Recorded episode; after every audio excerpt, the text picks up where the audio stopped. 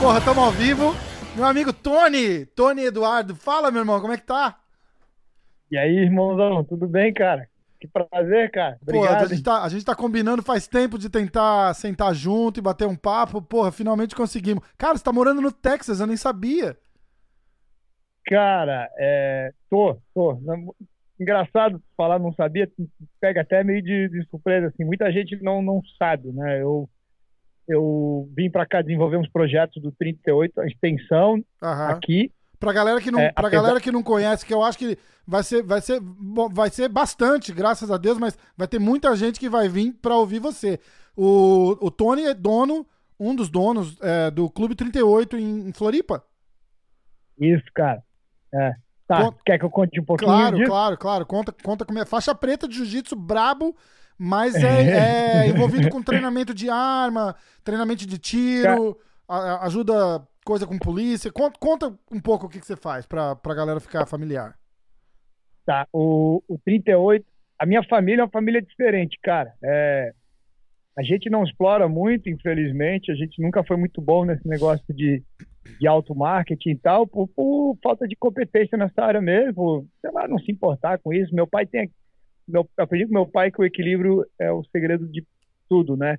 E, e tudo em excesso é, é ruim. Inclusive, cara, que loucura, né? A humildade. Meu pai é um cara muito humilde, muito na dele. Então, eu cresci vendo meu pai muitas oportunidades que ele era muito mais é, é, fantástico que a outra pessoa, ou etc., que ele, ele né, poderia se, de certa forma, se impor, assim. Ele sempre ficava na dele, ele, né, ele falava para quem quer ouvir, ele não falava à toa. Aham. E, e, mas a gente, cara, é, é tipo os Grace das armas, assim, cara. Que massa, né? É são, verdade. são, são muitas gerações, né? muitas gerações da minha família envolvida com, com armas é, com armas de fogo, treinamento e armas, né? Treinamento de armas de forma geral.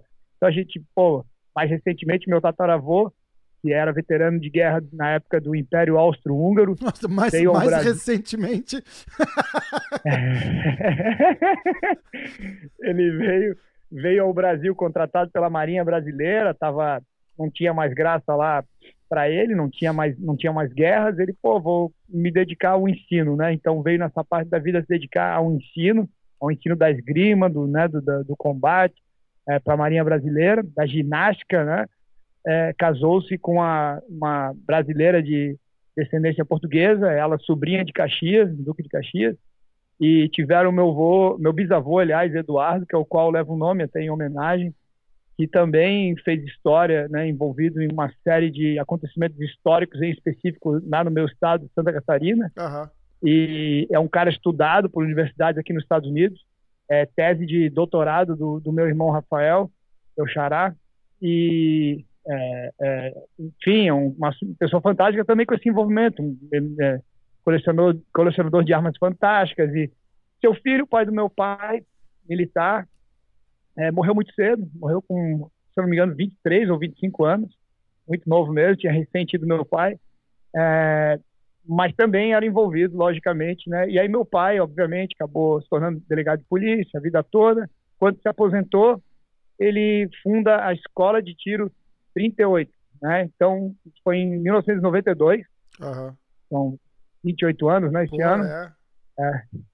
E o propósito da escola de tiro, a época que eu me lembro, né, eu era tinha 11 anos, 10, 11 anos, é.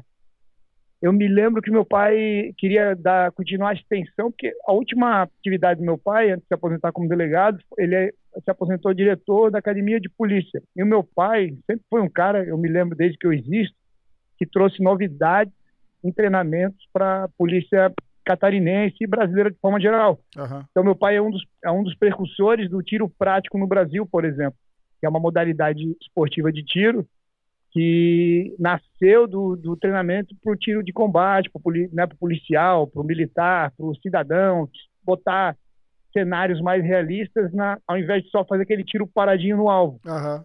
E, e o meu pai é em Santa Catarina pioneiro, então ele monta a escola, que é pioneiro em Santa Catarina, que é meio dando extensão ao trabalho dele que ele já vinha fazendo na última etapa, em especial como policial, e dar essa continuidade, é, abrindo possibilidade que já à época, né, já era reclamação assim é, repetitiva da dificuldade do policial, né, treinado, das pessoas terem acesso às armas é, no Brasil para treinamento, para treinamento de tiro de forma geral. Sim. E aquela, aquela época tinha uma cultura muito forte ainda no Brasil, assim, todo mundo tinha uma arma, era muito comum. Todo mundo tinha um tio que atirava no sítio desse tio. Todo mundo. eu não, atirei no sítio do meu avô. todo mundo. Cara, eu, eu cresci com o nego aparecendo com a tal beretinha. Essa beretinha era do meu avô. O que, que tu acha dela, Tony? Eu quero... Cara, todo. Eu acho que todo brasileiro naquela época teve a tal beretinha, cara. Aquela pistola 635. Ah. É, tinha algumas que eram 22, que o caninho abria assim, ó. Plec, pop, ah, sabe? A minha mãe tinha 38, cara. É, ah, meu pai também, acho que tinha 38. Eu sempre, eu sempre vi, ela sempre fez questão de, de falar que tinha e a gente sabia onde estava. Não, não, não, acho que ficava. Não lembro. Não, não tinha curiosidade porque a gente sabia que estava ali. Entendeu? Perfeito. É, então, é, mas eu sempre convivi com arma, tinha segurança no, no, no, no hotel, que tem, sempre tava arma tal. Então nunca, nunca foi um grande.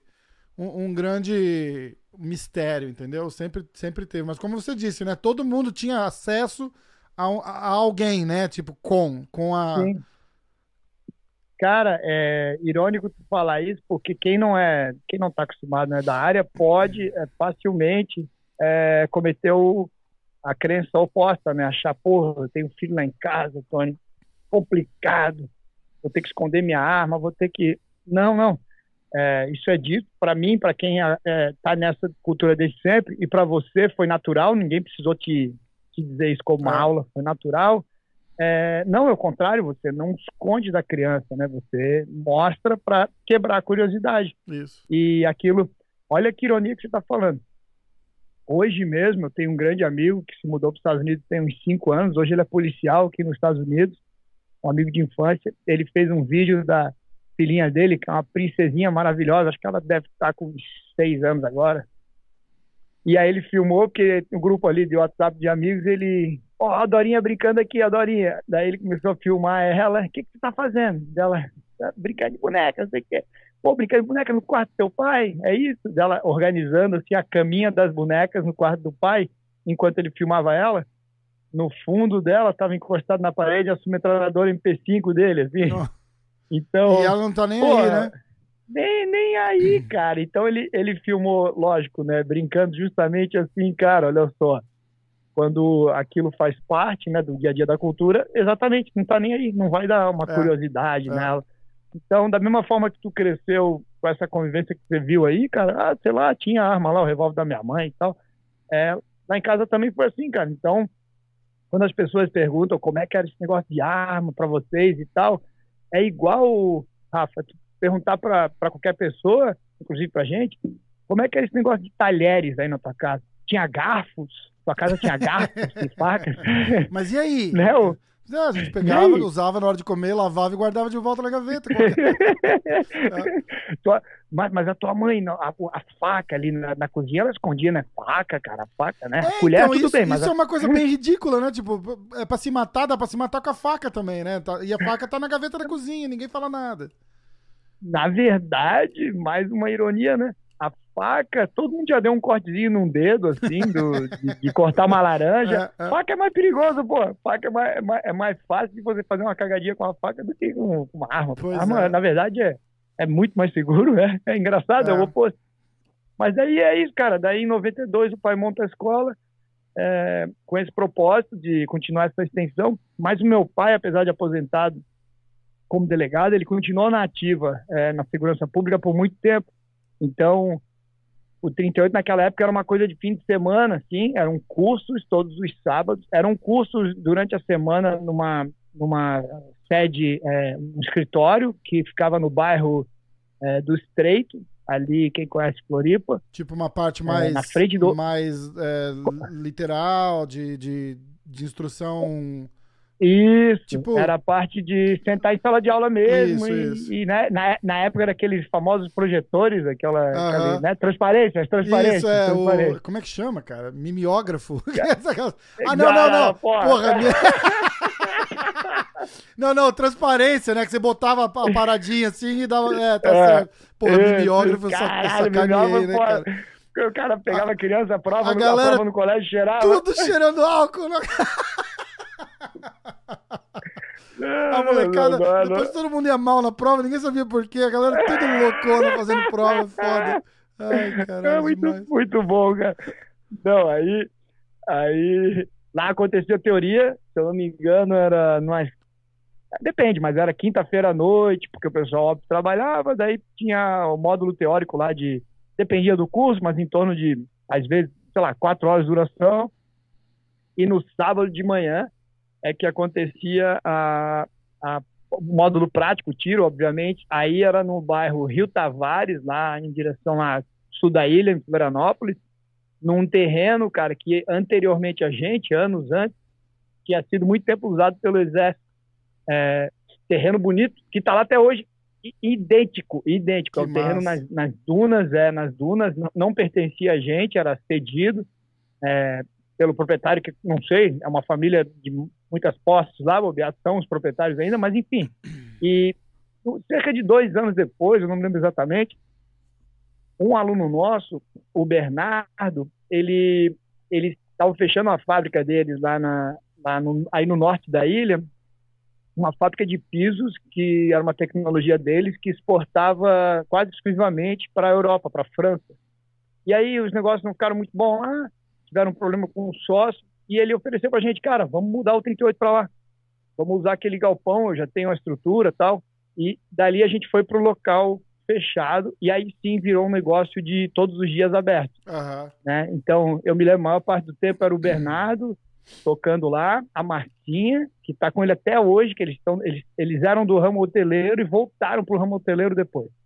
É, e é eu, eu basicamente lá quase sempre ali, quase todos os dias, praticamente todos os dias.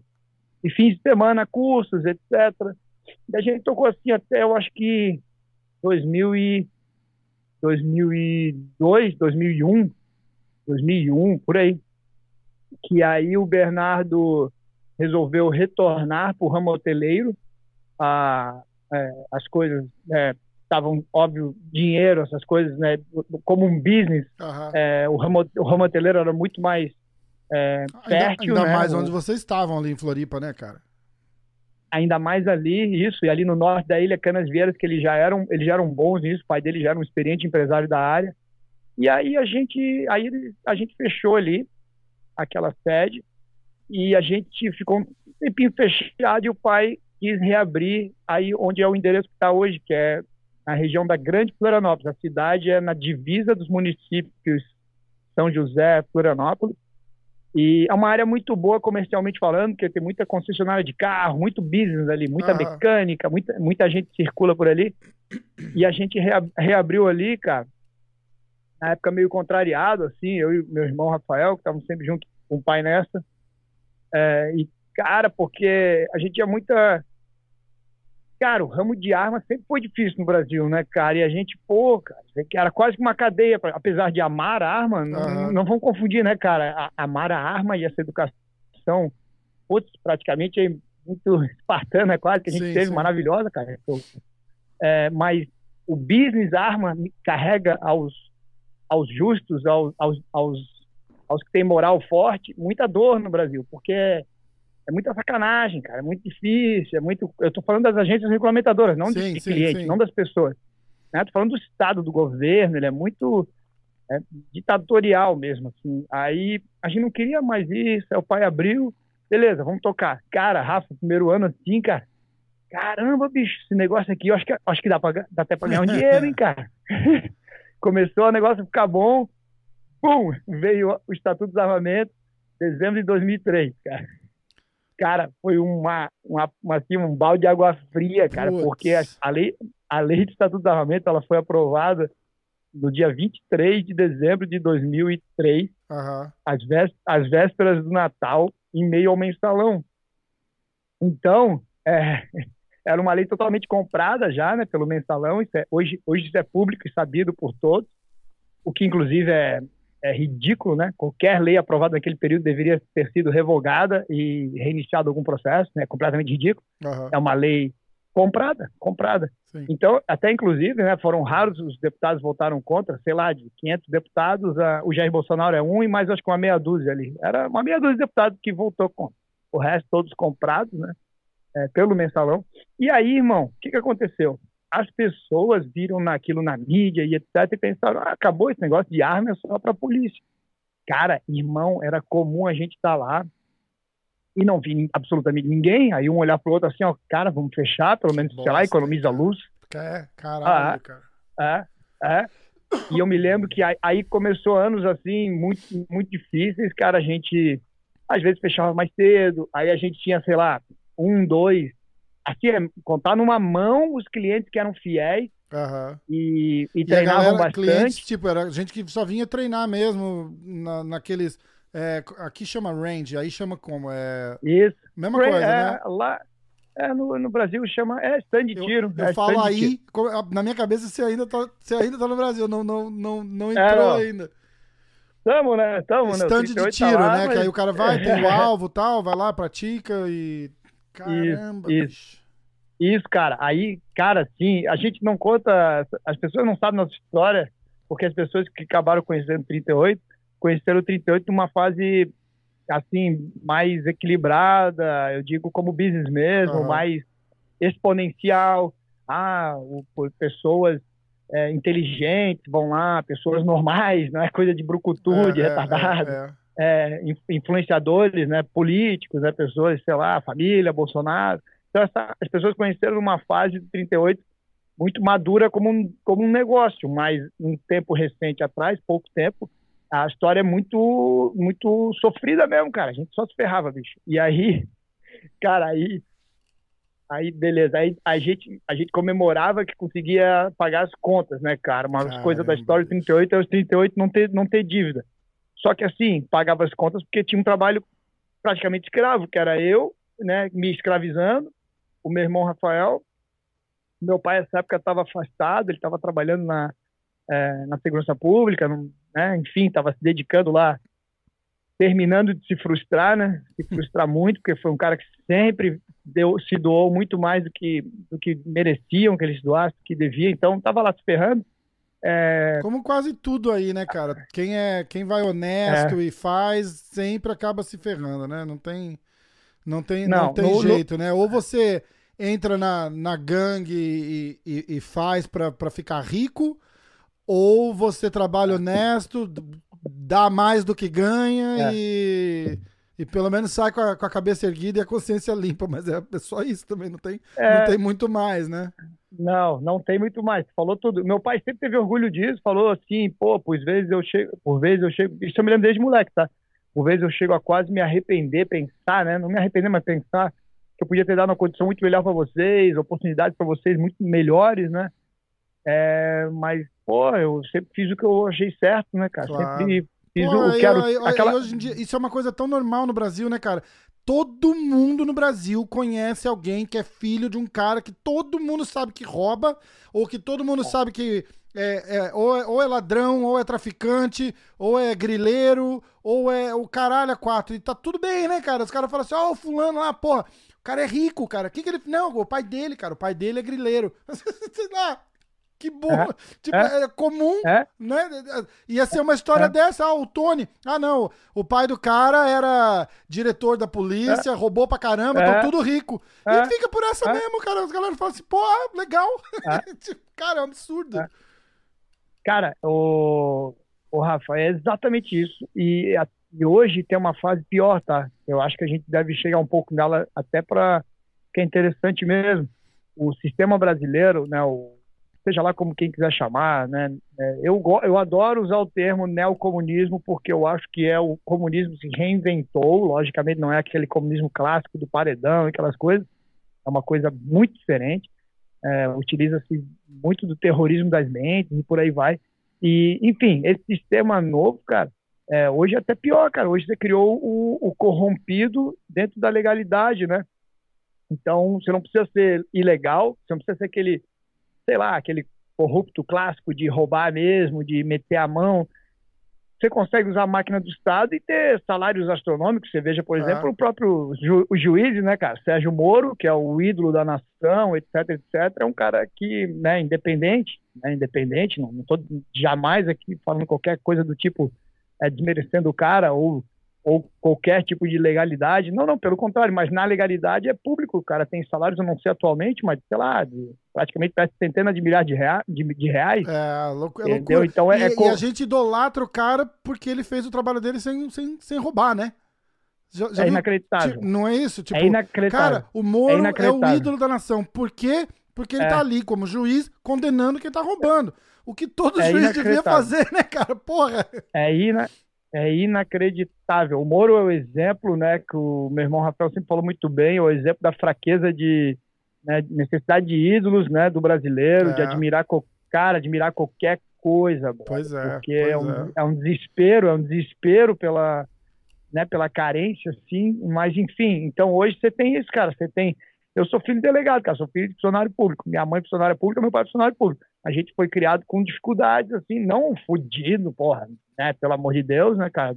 Aliás, não tipo, estou comentando isso como uma reclamação. Viveu bem, sem, sem luxúria, sem, sem passar, sem luxo nenhum, três, sem passar aperto, três, sem luxúria. Viveu bem. É, porque é, era aquela tipo, aquela é. história. Podia ter, podia ter vivido muito bem. E, e teu pai tomou uma decisão Sim. lá atrás de não. Cara, é tão, é tão, é tão absurdo. O Renzo fez um podcast.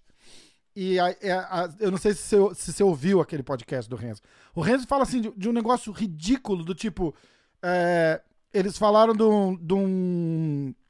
Não era um antivírus, era um firewall que estava instalado Sim. na Embratur e foram. E tipo assim, o governo pagava, sei lá, 200 mil reais por ano para manter aquele firewall. Aí os caras cancelaram com a empresa. Aí, tipo, cancelou com a empresa, que nem a NET, né? De, de serviço de, de, de, cabo lá. Falou, ó, quero cancelar o meu serviço. Cancelou, ligaram de novo na mesma empresa, contrataram o mesmo serviço por, tipo, sei lá, 3 mil reais por ano. Entendeu? Cara, é um negócio absurdo assim, cara. Tipo, é, é... Cara, meu pai foi candidato a prefeito no Guarujá. Meu pai mora no Guarujá até hoje. E ele foi candidato a prefeito lá. E ele disse que na época veio um empresário, ofereceu para ele e para os outros dois, três que estavam ali na disputa para ganhar. Não lembro se era um milhão de dólares ou se era 10 milhões de reais. No milhão, na casa do milhão, assim. Para ele, a hora que ele fosse, se ele fosse eleito, para ele ajudar a aprovar o projeto de um porto no Guarujá, para ser o refúgio do Porto de Santos.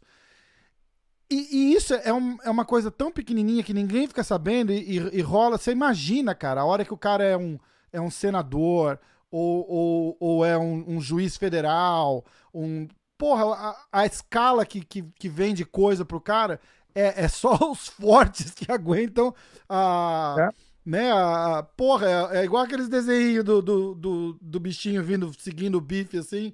Porque, pô, a tentação é demais, cara. Não dá pra, não dá pra entender. A, a corrupção é tão grande que até às vezes o cara honesto cede, cara. O cara, o cara fala, cara, que se foda. Tá todo mundo fazendo, né, cara?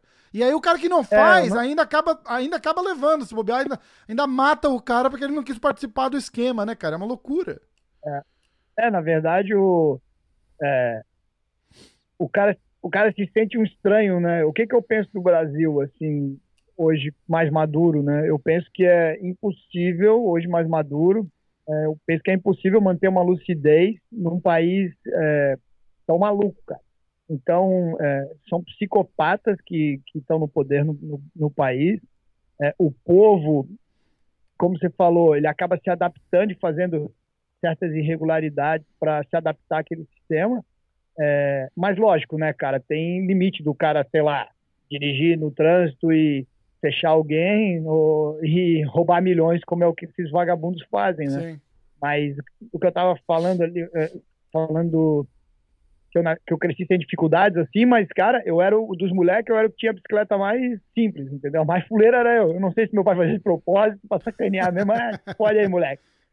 E fez também, mandou bem, porque né, a gente tem que cuidar nessas. É difícil, né, cara? Você quer dar tudo de bom pro teu filho, mas também tem que cuidar na educação. É uma coisa é, é difícil, é né, cara? cara? É complicado, É complicado, é complicado. Aí, é, mas assim, depois o meu pai se aposentou, né? Óbvio, hoje, né? Tem um salário de, de, de aliás, delegado, né? E é um salário, é, eu, eu considero muito, muito bom, cara. E eu eu me lembro de uma conversa com meu pai muitos anos atrás, eu assim, pai, o senhor acha correto é, o que o senhor ganha, né? Você está aposentado, né? Daí ele, claro que não. Eu, não, como assim, pai? É, é um absurdo, eu não produzo? É um absurdo. Então, assim, eu nunca vi na minha vida, ainda não conheci, pode ser que tenha um homem é, é tão digno, tão puro como meu pai, né, cara? Um cara, um abnegado de verdade. E na segurança pública, que é o que a gente conhece um pouco melhor, porque eu estou envolvido com isso até pelo treinamento de armas, etc., minha vida toda, é, é, inacreditável, cara. Hoje você tem uma classe, as pessoas estudam para ser delegado porque ganha bem, porque ganha basicamente Só o cara que ganha estuda para ser delegado. É, claro. É, o cara que hoje primeiro, primeiro delegado, é porque é cargo ele... público, né? Então tem rola aquela coisa do tipo, ah, você é funcionário público, tem segurança, não não não vou ser mandado embora nunca, é. É, aposentei, o cara entra para aposentar. É. é assim, o cara já entra para aposentar. E, e os caras que viram delegados, que eu conheço hoje, é, olha, a maioria absoluta, lógico que tem exceções, mas maioria absoluta, hoje eu digo já de bastante tempo, né? Sei lá, mais de década. É, é o cara que estudou para vários concursos similares. Ele estudou para promotor, para juiz, para auditor, sei lá, fiscal, sei lá o quê. É. Ele, ele escolheu os concursos pelo salário. Eu tenho até um, um amigo que, é, um cara, inclusive, fora de série, a história dele é maravilhosa, que é um, é um guerreiro, estudioso, CDF, família muito pobre, que foi, foi de vários órgãos, assim, foi PRF, foi PM, PRF, agente prisional federal, né, hoje é, é, policial do Senado, mas é, eu me lembro que ele também, quando ele falou para mim, quando ele escolheu o Senado, ele escolheu, não, não pelo salário, pela cara, e aquilo me chocava, porque assim, ó, cara, meu Deus, cara, você vai escolher, por exemplo, cara, eu, eu sou longe de ser rico, cara, mas toda vez que alguém me pergunta o que, que eu faço de lazer, isso aconteceu ontem, cara. Tá, mas você, não, pô, legal, você trabalha com isso o que, que você faz de lazer? É, aí eu pensando assim, cara, o meu trabalho, pô, eu adoro meu trabalho, Legal, cara. Eu né, adoro cara? o que eu faço, cara. Eu, cara, eu adoro, eu, eu adoro, eu adoro as coisas chatas do meu trabalho. Eu adoro ir para o escritório discutir uma estratégia, né, é, entrar em contato com certas pessoas, responder e-mails. Então, assim, cara, como é que você, como é que você pode pensar? As pessoas, Rafita, elas, elas planejam o trabalho pensando na aposentadoria, eu não estou dizendo para ser um irresponsável e não pensar no futuro, mas eu nem, eu disse, nem passa pela minha cabeça que a aposentadoria não passa, passa para mim a única coisa, a única coisa que eu tenho controle, que é o agora. O agora eu, eu, eu me considero, se a aposentadoria é ser feliz e livre, eu tô, né, não sou totalmente livre, porque lógico, tenho responsabilidade de trabalho, mas eu sou dentro do possível, eu sou feliz e livre, cara. E você, e aí você, e você abraçou, uma... você abraçou legal essa parte de você meio que deu uma desplugada do, do clube, né? E, e, e abraçou mais essa área de, de treinamento de, de, de, segurança pública. Cara, eu acho muito massa, porque eu, eu vejo você dando. fazendo. Como é que chama? É, seminário de jiu-jitsu na China. E uhum. aí, uma semana depois, você tá fazendo um curso com a SWAT. No... Caralho, cara, que legal. E é isso que você falou, né, cara? É, é trabalho, é trabalho, mas, porra, é um é uma coisa que você ama fazer, né, cara? Aí na tua é. cabeça acaba não sendo acaba sendo uma oportunidade, né? Você fala, cara, que massa, eu vou dar um seminário na China. Cara, é, cara, assim, ó, é, muitas dessas coisas no começo eu mais me doei, né? Como algumas delas ainda mais me dou. É, não foi diretamente o como eu comecei fazendo dinheiro já, mas é o que eu pensava sempre foi assim, ó. O, vamos pegar o jiu-jitsu de exemplo. Eu sempre tomei o jiu-jitsu, cara, como uma, um, cara, um, um doutorado. Pô, você gosta da área acadêmica, você quer ser o melhor possível na área X, você quer ser um cientista, pesquisador, e você vai se aprofundar na área acadêmica. Eu entendia para mim, sempre entendi que o jiu-jitsu era isso. Jiu-jitsu não era apenas ser bom de jiu-jitsu, ser casca grossa. Porque o lance de ser casca grossa eu aprendi com o Royce, cara. O Royce, pô, o Royce me ensinou, né, me ensinou muita coisa fora do aspecto técnico do jiu-jitsu, me ensinou muita coisa de entender as coisas. É, então, jiu-jitsu, esse lance de casca grossa nasce com o cara, bro.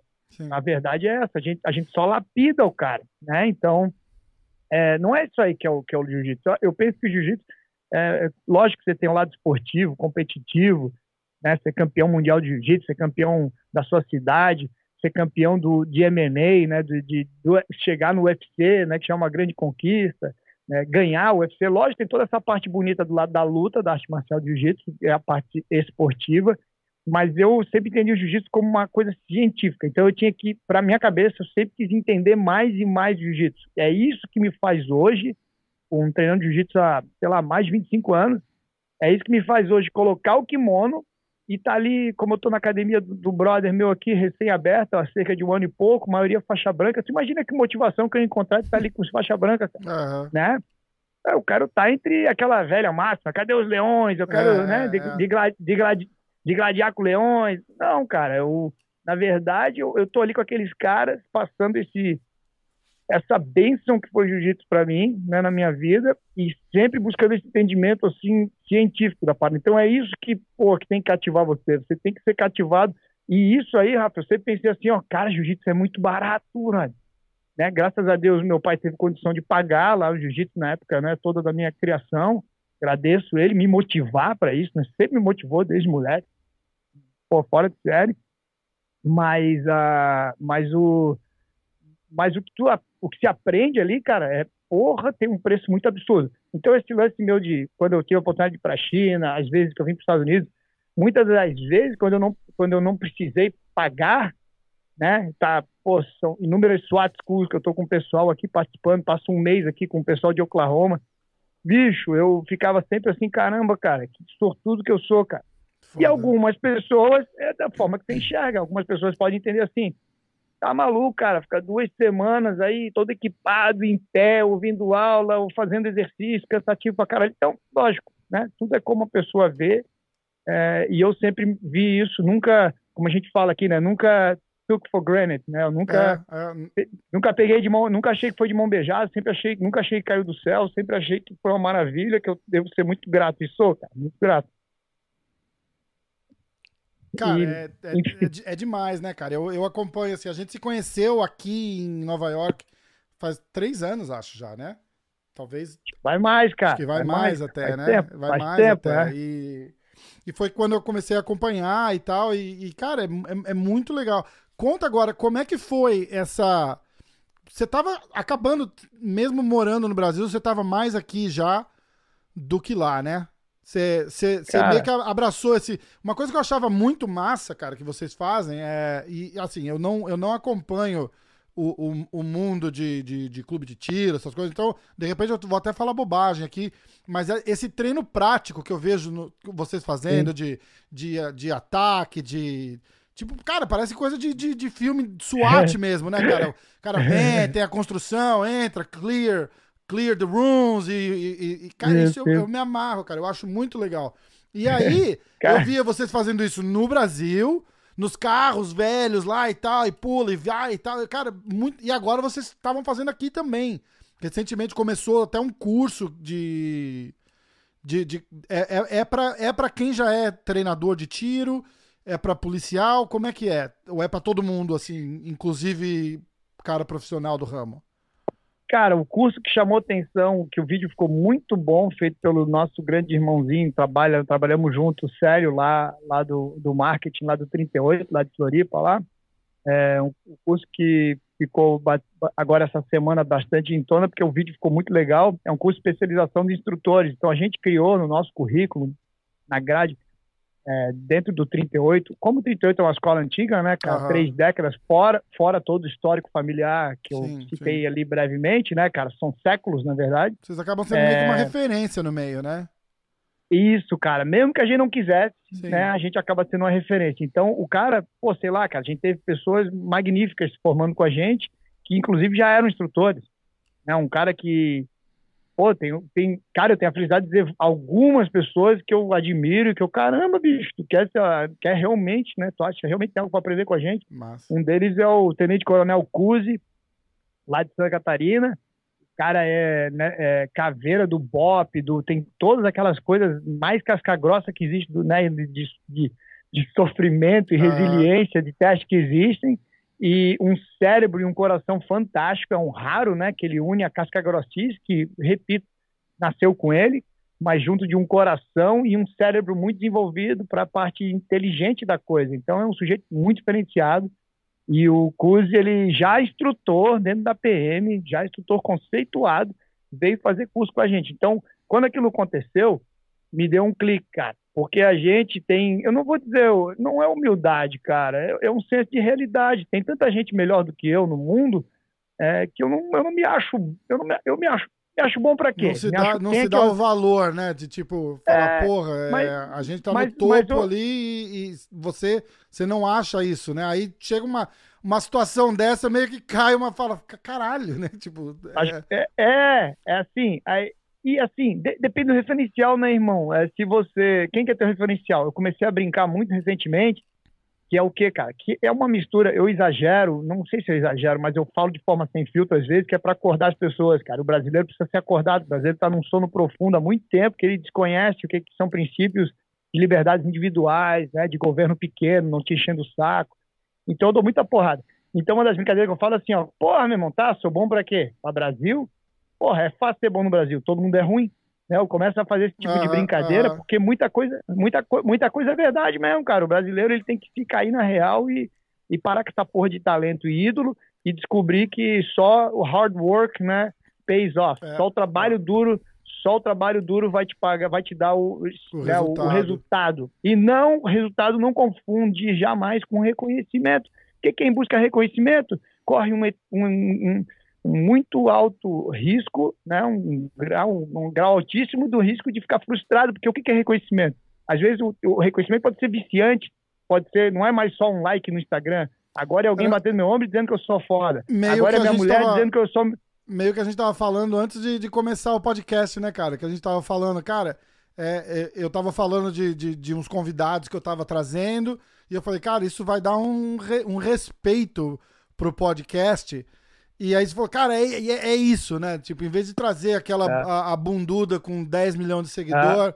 que não é. tem absolutamente nada a acrescentar no mundo, ela só é, é famosa, do, não é, não é, é, mais ou menos então, isso aí, cara.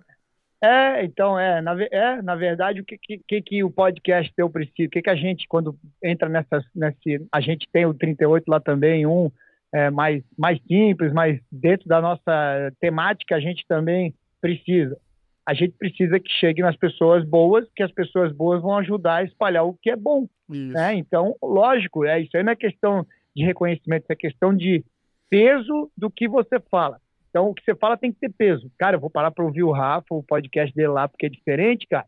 Pô, ele entrevistou lá o, o, o, o o Renzo. Pô, ele entrevistou aquele lutador lá que eu não sabia que o cara era um cara maneiro pra caramba. Olha que legal. A gente acha que o cara é só um macacão lá de coisa e tal. Então, esse peso aí, é, é, quando com a qualidade, que qualidade, você está tendo de convidados, isso, isso. porra, bicho, esse, isso aí é óbvio, isso aí não é questão de reconhecimento é, como um alvo, né? É como um resultado natural que vai acontecer. E esse resultado natural aconteceu com 38, também pela história, né? Obviamente, muito pela história.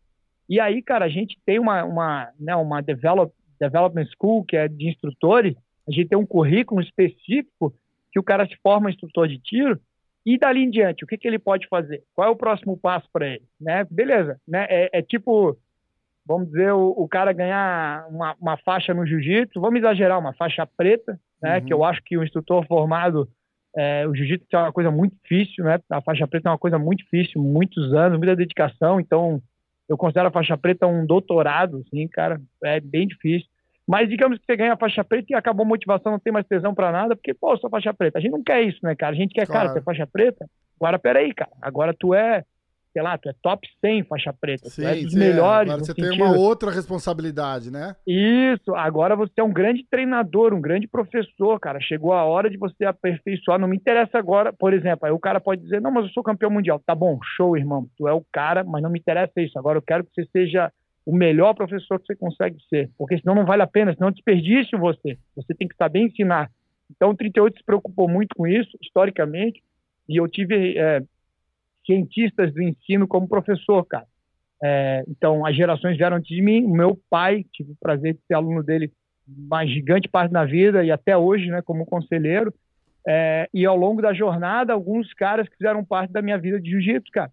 Né? Então, pô, fui aluno né, do Hillion, me considero ainda, né? Eu sou faixa preta do, do Crowley e do Hillion, né? Com a Blessing, né? Com a benção do Hillion, os irmãos Grey. Legal. É, é, pô, eu sou, eu tive o prazer quando era recém ganhei a faixa roxa, fui morar em Nova York em 2001 e treinar com o Renzo, cara, porque era um sonho da minha vida Que naquela massa, época, porque eu, cara. O, é, o Renzo e o, e o Hillion eram muito, sempre foram muito colados, e eu, eu via o Hillion já moleque, eu via o Hillion nas lutas do Renzo, é, de corner, então eu sempre, pô, daí eu fui em 2000, um ano anterior, lutar num, num Pan-Americano com o meu pai, me levou lá, em Orlando, não, Orlando não, em Kissimmee ali, né, perto de Miami, é, Hum. perto de Orlando, eu acho, é Orlando. É, do lado de Orlando, é. Kissimmee é do lado Isso. de Orlando. Tá, e, e aí o- eu conheci o, o- Zé Alfredo, o médico Zé Alfredo, faixa preta, amigo da família antigo, e comentei, pô, pô, doutor Zé, o, que, que você acha de eu ir lá no Renzo? É um sonho dele. Ele olhou, meu irmão, tu é aluno do Hillion, Renzo ama o Hillion, vai e tal, botou uma pilha, e cara, eu, eu vou lá, é objetivo de vida. E no ano seguinte eu fui, fui para Nova York, é, e cara, eu me lembro, eu sempre fui muito, né, engraçado, muita gente que me conhece até mais mais próximo, não às vezes fica surpreso com isso. Eu sou de natureza muito tímida, muito, muito tímida. Só que, dado lá o que eu faço profissionalmente e tal, eu fui obrigado a, né? Meter a cara, tem, que É, falar em público, tem que Isso. ensinar, É. ensinar principalmente, É. né? Tipo, E como, sim. como próprio faixa preta, para poder, pra poder ensinar. Um faixa preta tá sempre ensinando, né? E o- como, É. como treinador, né, porra? Como é que você vai treinar os caras? Você não Não, não dá, né, cara? aí, E o meu pai. E o meu pai me sacaneava desde novinho por arma ter esse tabu gigante no Brasil. Então, sei lá, vinha alguém da televisão entrevistar alguma coisa. E como eu era muito novinho e já era competidor de tiro, sei lá, 11 anos de idade eu comecei a competir tiro já. Então, às vezes, não sei, 15 anos, eles queriam me entrevistar. Cara, eu me lembro que era uma coisa horrível, dava um nervoso, mas teu pai, pai mandou, cara, missão, vambora. E depois os debates, né? Que daí é outra história, assim, debates que eu, porra, dos debates é foda, cara. Mas rapidinho, eles me chamavam dois contra dois. Chegava lá, era, eram Debate é quatro de assunto, contra eu. tipo assunto de arma? de, de Ah, liberdade, de putz. arma, é. Nego, nego chegava lá, botava no meu rabo. O cara que vinha do meu, que era pra estar do meu lado, virava casaca. Armadilha o, total, né? e, o, e o mediador, porra, meu Deus, não É. preciso nem dizer, né? Aí, Aí aí, ficava fica- três fica- contra um. é, esperando você um. falar alguma bosta pra falar, ah, tá vendo? Olha lá, sabia. Foda. É, cara, é, é- é isso aí, cara. Mas, bicho, é, aí eu, é, foi no Renzo, cara, e o Renzo foi assim, um, pra mim, cara, eu olhava pro Renzo e pensava assim, ó, cara, eu quero ser que nem o Renzo. É, do, óbvio, do jeito de aprender jiu-jitsu, ser lutador, meu sonho, né, cara? Porra, adorava, adorava, doente, o negócio de, de lutar mesmo. E, mas do jeito do Renzo, eu pensava, cara, eu quero ser capaz de, de ser bom para as pessoas assim, de É. quando eu falar as pessoas ouvirem, de quando falar as pessoas, as pessoas, caramba, meu irmão. Pô, é, esse cara é contagiante, né? Ele a é imagem que eu tinha do ele, Renzo, Ele é demais, eu- cara. cara, ele é demais, cara. E eu morava lá na época que o. Cara, que época, cara. Eu pensar isso hoje é. Cara, que, que bênção, que, que. Obrigado, Renzo, aí, cara, né? Que fique público aqui, registrado, cara, que sujeito. Cara, eu só tenho uma tatuagem, bicho. Eu só tenho. Nunca pensei em ter tatuagem. A única tatuagem que eu tenho é o logo do Renzo no meu braço. Então, só pra ter uma ideia do que, que Caraca, significa que o massa. O que significa o Renzo, o que significou o Renzo pra mim, especialmente nessa época, né? E era uma época, cara, que tava o cachorrão no, no UFC, o UFC era, lembra, o UFC tava mal das pernas Sim, época, sim, era quase acabando, né? Quase falindo, filme, né? filme queimadaço, filme É, queimado é. nos Estados Unidos, é, o, o, o, o, pô, o Rodrigo, Rodrigão era treino todo dia com o Rodrigo, cara, o Rodrigo depois acabou indo pra, pra Los Angeles, né, acho que tá em Los Angeles até hoje, cara, que bicho figura, quem conviveu com esse cara, esse maluco, se ele tivesse escolhido ir pro, âmbito- pro campo artístico, ele é o melhor comediante, imitador, Cara, é um negócio inacreditável, cara. Um negócio inacreditável, assim, é de chorar de rir, cara. E eu, e eu me lembro, o Rodrigo falou uma vez assim, ó, o Rodrigo falou assim, ó, o Renzo, ele tem uma doença. As pessoas têm que, né, ele tem que conquistar as pessoas, né? Não, não que ele, não de um de um sentido, assim, de, de, de, de, de- manipular, mas no sentido de, cara, pode ser uma pessoa que ele nunca viu, e eu vi isso na prática, né? Ou uma pessoa de convivência diária, ele vai, ele vai tratar com carinho, com, com uma, cara, com uma energia contagiante, cara, contagiante. E é incrível, cara. Então o Renzo, o, o, o Rafa, só para ficar assim registrado isso, teve papel importantíssimo na minha figura de professor, a influência da, da pessoa do Renzo como professor. E eu peguei o Renzo dando aula de segunda a sábado. Ele dava aula toda noite, segunda a sexta, e ele dava aula nos sábados também. E, pô, cara, era muito legal ver a gente. A academia era, lógico, infinitamente menor do que agora, uhum. mas para mim ela já era gigante. A representatividade Sim. dela, para mim, eu tava na meca do jiu-jitsu do mundo, né? E para mim o Renzo. Mas tava, né, cara? Minha... É, é, é, tanto, é, ainda, tava, é, tava. tava, mas tava com certeza. Tava. Cara, tem uma energia tava, é aquele lugar, cara. Eu falei isso no, no, quando eu gravei com o Renzo. Eu falei, bicho, esse lugar tem uma energia, cara, mas é uma energia boa. É a energia do Renzo ali, entendeu? Independente do cara, independente dele estar tá ali ou não. eu lembro a primeira vez que eu fui lá, cara, foi com o João. Ele foi, era, ele tava dando um treino lá e aí eu fui junto. E aí eu, caralho, eu olhava em volta assim, cara, falava, puta, cara, que, que lugar legal. Não era, cara, não treinei, não fiz porra nenhuma, só fiquei ali. Mas dá um, você fala, porra, cara, que vibe boa que tem aqui, tá ligado? É, é cara, é muito legal, cara. É muito legal. É, quem, cara, quem ouve a gente falando assim, acha que é clichê, tá ligado? Mas você tem que. Você tem que. Primeiro você tem que gostar de jiu-jitsu pra, pra ter o sentido de você querer ir lá, né, cara? E, e aí. Vai lá e, e entra lá, cara. Você entra lá, você fala, caraca, cara, tipo, porra, eu moro aqui, nada impressiona, entendeu? É, fala. É, uma coisa é você vir no Brasil, nunca vi nos Estados Unidos, qualquer lugar que você entra aqui, você fala, nossa, que legal. É. Porra, mas eu moro aqui, né, cara? Então pra, não, não tem aquele, aquele choque visual mais. Então, mas você é, entra é, lá, você fala, cara, eu me sinto bem aqui, esse lugar é massa demais. Aí acho que na terceira ou quarta vez, o Renzo tava lá, e eu tava na rodinha com, com o Neymar, acho que com o Robicinho e tal, e o Renzo chegou, oi aí, tá, não sei o quê, olhou pra mim, nunca vi na vida, nunca vi na vida.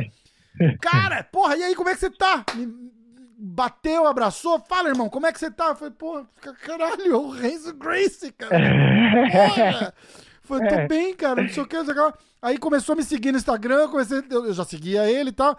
A outra vez que eu fui lá, eu falei assim, porra, e aí, como é que tá o tênis aí? Porque eu tava, tava fazendo, e como é que tá o tênis, tal, não sei o que. Tá, tá, porra, cara, que legal, hein, bicho, que, que massa tal. Cara, é assim, o cara é, é, é o dom dele, cara, é o dom do cara, ele não não faz forçado, ele é genuinamente um cara. É. É, não dá só pra falar que ele é um cara bom, ele é um cara bom, mas ele, ele tem essa essa coisa em volta dele, cara, que ele, ele, é. ele fala com 20 pessoas, ele é genuíno com 20 pessoas, ele não tá sendo simpático porque precisa, ou sorrindo porque só porque ele é uma pessoa pública e nada. Ele é um cara genuinamente assim, 24 horas por dia. É, é, é, é loucura de ver, cara. É, é, muito bacana, é muito bacana. Cara, eu e assim, eu tive épocas ali, Rafita, o World Trade Center foi quando eu morava aí, né, cara? É, e, 2001, pô, né? Bicho, eu passei dificuldade da pesada, coisa que minha família não sabe, muito, a maioria não sabe, nunca tornei público isso, não por nada, não é segredo nenhum, é só porque não, pô, sei lá, nunca falei sobre isso, mas eu, mas eu, pô, passei dificuldades lá foda mesmo, cara, de, né, de realmente passar fome, assim, porque eu. Cara, meu pai me educou de uma forma muito. É, de valorizar as coisas assim exageradamente no bom sentido, né? Então, mesmo eu podendo pedir algo para ele, eu nunca pediria. Eu passaria fome antes de dizer, pai, pô, manda uma grana aí e tal. Uhum. Até é engraçado, porque depois que eu já tinha essa idade, essa época eu tinha 19, 20 anos, ali é 20 anos, o meu pai me ajudaria mil por cento, me ofereceria dinheiro, me ajudaria, né? Lógico, né, cara, teu filho. E como ele tentou em outras vezes, e eu, não, pai, tá tudo certo. Só que a educação dele, os pilares que ele criou foram tão fortes que eu, não, pai, tá tudo certo. Talvez subconscientemente eu, eu não, esse problema é meu, eu sou homem agora, eu tenho que resolver, né? E vambora. Né? Pô, lógico, não, não morri de fome, não, não fiquei no hospital, não fiquei mas passei dificuldades e, e meu pai nunca soube disso, minha mãe nunca soube disso, até porque na época eu não queria trazer nenhum tipo de, né, de dor para eles, né, uhum. né, cara? Não era, pô, e, e, não tinha essa coisa de mídia social, de WhatsApp hoje, era ligar sim, no telefone sim, fixo, claro, né, cara, claro. pra família, né? Era diferente. E eu me lembro, cara, eu e meu amigo Ivan, que hoje a gente trabalha junto, meu, pô, irmãozão meu, a gente tava junto aí nessa, nesse período, nessa época, e, e eu me lembro assim, cara, bicho, eu preciso porra, não vejo a hora de chegar na igreja. A igreja era, era, o, era o Renzo, era a academia, ah, era o jiu-jitsu, cara. Cara, e tu entrava ali, cara, e, cara, olha, eu sinto o que eu, eu senti agora. Eu entrava ali e eu. Porra, não interessava a dificuldade, a hora que ia dormir ou que ia acordar, mais nada, entrava ali, parecia que assim. O, a, eu acho que é algo espiritual mesmo, a, a, uhum. energia dali era um negócio assim, não e, tem como você não é dele, bem. né? Ele leva onde ele tá, né? Tipo, é, é, ele bota é, a, a bênção dele é. ali e fica, né? Mas. É, é, o, o, o, Rafa, a importância dos líderes é, é tão absurda que a gente, né, em tese, a gente escolhe, deve escolher bons líderes, né, cara? Aí é que reside a, a tristeza eterna, histórica do brasileiro, de ser enganado na questão política partidária, escolher líderes que pensam que é uma coisa, porque o cara fica meses, anos mentindo o que ele é, mas quando ele assumiu o poder, não é que ninguém muda, ninguém se corrompe, nada. Ah. O cara é vagabundo, ele só, ele só mentiu, ele era um estrategista da mentira, e, e o Renzo é tão admirável e, e tem essa energia tão fantástica e contagiante que ele, ele melhora pessoas sem nem ele saber o que ele está fazendo, é né? Ele, ele, ele, guia, ele guia vidas, né, cara? Ele direciona vidas no sentido positivo é, e é genuíno, né, cara? Ele não faz, como você falou, o Renzo não tem essa coisa de benefício pessoal, né, cara? Ele faz do coração dele, jeitão dele. Então, assim, como professor, cara, o Renzo me influenciou muito, cara. Eu queria, cara, eu quero ser que nem o Renzo, eu quero tocar as pessoas, o jeito da aula, eu quero ser parecido, enérgico, né? Eu quero. O cara não. Né? Porque a gente também foi aluno de muita gente, de muitas disciplinas, não só de jiu-jitsu, e às vezes a gente vê diferença de professores, pessoas que, pô, aquela coisa de dar sono na aula, tu fica pra, né? Pô, hum, é, é, até é. é normal. Ficar muito tempo numa sala de aula, por exemplo, é completamente normal, né, cara? É um saco. Mas, pô, no jiu-jitsu não dá, né, Rafa? No jiu-jitsu tem que o cara tem que estar tá ali enérgico o tempo todo, cara, é. caramba, que legal. É, então, essa coisa contagiante, trazer isso para a aula, trazer a explicação conceitual, peguei isso muito do meu pai e do Renzo também, né? Sempre falava, tá entendendo por que, que tu faz isso? Tu não, faz, tu não tá fazendo isso porque tu é um macaco que repete pronto. Isso. É porque você entende, né, cara? Pô, se botar a mão aqui, tem uma diferença. Eu me lembro do Renzo mostrar isso muito em ataque de gola. Ó, a mão aqui, agora você veja a mão tal, assado, a mão assim como, cara, e eu assim, meu Deus, que legal, cara. Então foi na época. Eu, eu gostava assim, de fazer bastante. Evolução. Eu gostava de fazer bastante assim também a hora que eu tô aprendendo alguma coisa. Porque eu gosto, porque eu não, eu sou aquele cara assim, eu não tenho vício ainda, né, cara? Eu sou faixa azul. Então, eu tô aprendendo, eu tô genuinamente aprendendo 100% daquele movimento, sem nunca ter feito ou sem entender aonde vai chegar, né? Então, a, mas às vezes, é, é igual você falou assim, tipo, ah, a mão aqui, dá uma pressão melhor do que a mão aqui. Mas aí eu tô olhando, eu falo assim, cara, e se eu botar a mão atrás em vez da frente? Só porque parece naquele momento que vai dar um resultado melhor, entendeu? E, e aí é. o, o, cara fala assim, não, então tem, tem, tem cara que te shut down im, imediatamente. Porque eu já, eu já treinei com um monte de cara também, entendeu? E eu faço isso com Sim. todo mundo, porque às vezes, Sim. na minha cabeça de não saber, o cara tá tentando me ensinar um negócio, e aí na metade do movimento eu falo assim, porra, mas e se em vez de fazer o que você tá tentando me ensinar, mas isso sou eu tentando entender. Em, em, vez de fazer desse jeito que você tá tentando me ensinar, e se eu vier com o braço esquerdo em vez do braço direito? E tem Entendi. cara que fica puto. O cara fala, não, tipo, porra, faz o um movimento aí. Falei, cara, mas é. Mas é para mim é importante entender por que que não vai, entendeu? E, uhum. e aí você e aí você é. treina, mas aí você treina com, faz com o Renzo, cara, o Renzo fala assim: "Não, então, peraí, peraí, Faz aí então o que você tá achando. E aí você faz, e aí ele dá o contra. Ele fala, tá vendo por que, que não pode botar o braço esquerdo? É, Acabou. É, eu nunca mais esqueço na vida. É, é, é, é metodologia, cara. É, mas os caras nascem com isso, cara. É foda. É, da, aquela geração toda deles ali, cara, é, tem esse. Não, tem. não o... confunde o, com carisma, né?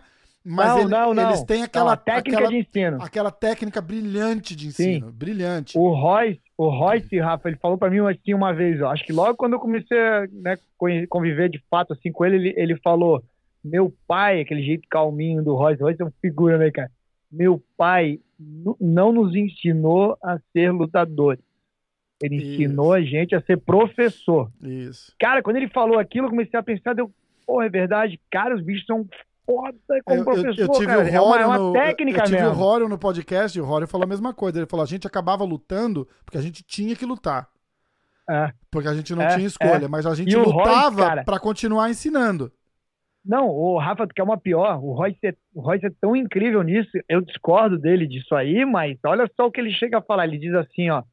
Minha geração foi moleza, moleza. Quem teve que lutar mesmo foi papai, titio, né, o, o, o pai, o Hélio, o tio Carlos. E que ele, ele considera que a, não, a minha foi moleza. Fizemos uma lutinha, outra. Foda, né, cara? É, Caramba, pô, é muito cara, maneiro, cara. Foda, cara é Mas foda. é, isso aí, a arte de, de ensinar, ô Rafa, e trazendo de volta pro 38, eu tive essa cagada, essa sorte, um pouquinho, né, o mérito de buscar, né, cara, moleque, indo morar em Nova York, me virando, tendo que, pô, entregar comida, frio do caralho, outro etc, toda a loucuragem sim, acontecendo, sim.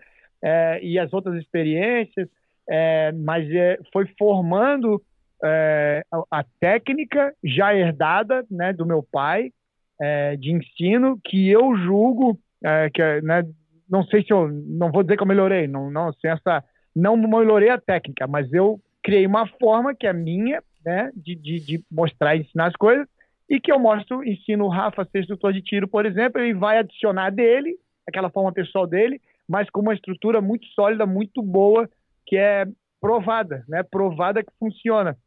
Então, os nossos alunos de tiro aprendem e ficam muito bons muito rápido. Os nossos instrutores estão conceituados hoje e né, admirados e respeitados no Brasil inteiro, é, afora, né, até do Brasil. Então, assim, isso se deve não a casca grossice, não a, a capacidade de ser né, fodão, de, sei lá, ser campeão de tiro, atirar uhum. rápido. Uhum. Não, não, mas a capacidade de entendimento técnico e de passar aquele entendimento, cara. Então, e que então, vem da capacidade é... de quem está ensinando, né? Que é. O, o, cara, o professor ele é o culpado de quase tudo, cara. Sim. São raras exceções quando o aluno é culpado. Eu não sei, assim, tem uma coisa muito, muito rara, cara. Na minha vida nem me lembro. Não conto numa mão, às vezes, que eu posso te dizer assim: ah, bicho, esse cara aí era complicado mesmo. Não, acho que. Não, não conto de jeito nenhum numa mão, uhum. tá? Então, a maioria das vezes a culpa é do professor é, de fazer aquela pessoa aprender, de fazer aquela pessoa exceder. Se ele já é bom, ser melhor ainda. Se ele não é bom, ficar bom. É, cara, é uma técnica, né? É uma Com técnica. E não, é pra, e não é pra todo que... mundo, né, cara? Eu tive, eu tive conversando não, bastante não. com esse. Porra, eu tive aqui o mestre Horion, o mestre Regan. Fizemos um podcast ontem, acho que antes de ontem, com, com, com o mestre Pedro Valente. Cara, é, é você vê que não é para todo mundo. Às vezes o, o, melhor campeão, eles são muito contra esses negócios de, de, de, de, do cara campeão. Mas isso era antes, né, cara? O cara tinha que ser dono de escola para conseguir uma grana, né? O jiu-jitsu mudou muito hoje, os caras conseguem competir sem ter que partir para isso, porque às vezes o cara é muito bom, mas o cara não sabe ensinar. Aí o cara abre uma escola lá, treina um monte de cara igual porcaria, porque ele tem que treinar, ele precisa cara, da grana ele não tem, ele não tem a, a finesse de, de, de, de, de, de, não é admitir, de, de entender que ele não é um cara bom ensinando, o que poderia resolver cara... só contratando um cara bom para ensinar, entendeu? Tipo, é.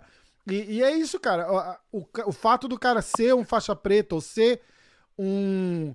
ter uma escola de tiro não quer dizer que ele é bom ensinando. É, é diferente, né, cara? É por isso que vocês acabam virando referência, porque porra, é, é, é, aquele método de ensino sólido que não falha e que, como você falou, é comprovado e que, e que e funciona. E aí, próprias referências da área vêm para aprender com vocês também, né, cara? É demais. Cara, cara, o, o Rafa, sempre, tudo 100% falou, só re, reconcordando mesmo, é, é, não tem nada a ver ser um excelente executador da técnica, inclusive um campeão, né, um campeão do esporte, uhum. né, seja do tiro ou da luta, com ser professor. Não tem nada a ver, habilidades distintas, tá?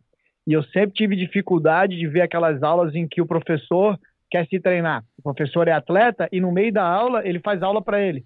Cara, é, e tem pessoas maravilhosas que eu cresci vendo fazer isso, que eu, porra, amo, cara. Cara fora de série, irmão. Mas tá errado, cara. Claro. Você tá sendo egoísta. Egoísta. Ou você dá aula, ou você treina. Não dá pra fazer os dois, não vem Sim. com esse papinho. Aí vai fazer mal feito, cara. Vai fazer meia boca cada os um. Os dois, tá inclusive, né? Vai se treinar mal é. e vai ensinar mal, é. É, tá se sabotando, porque vai fazer os dois mal, né? Então, perfeito o que você falou, cara. Sim, cara, e, o, e o, a gente trouxe isso pro 38 E agora, de novo, aquele papo do reconhecimento, né? Sem a busca nenhuma de reconhecimento, porque eu só estou acostumado a, a, tomar paulada, né? O Brasil.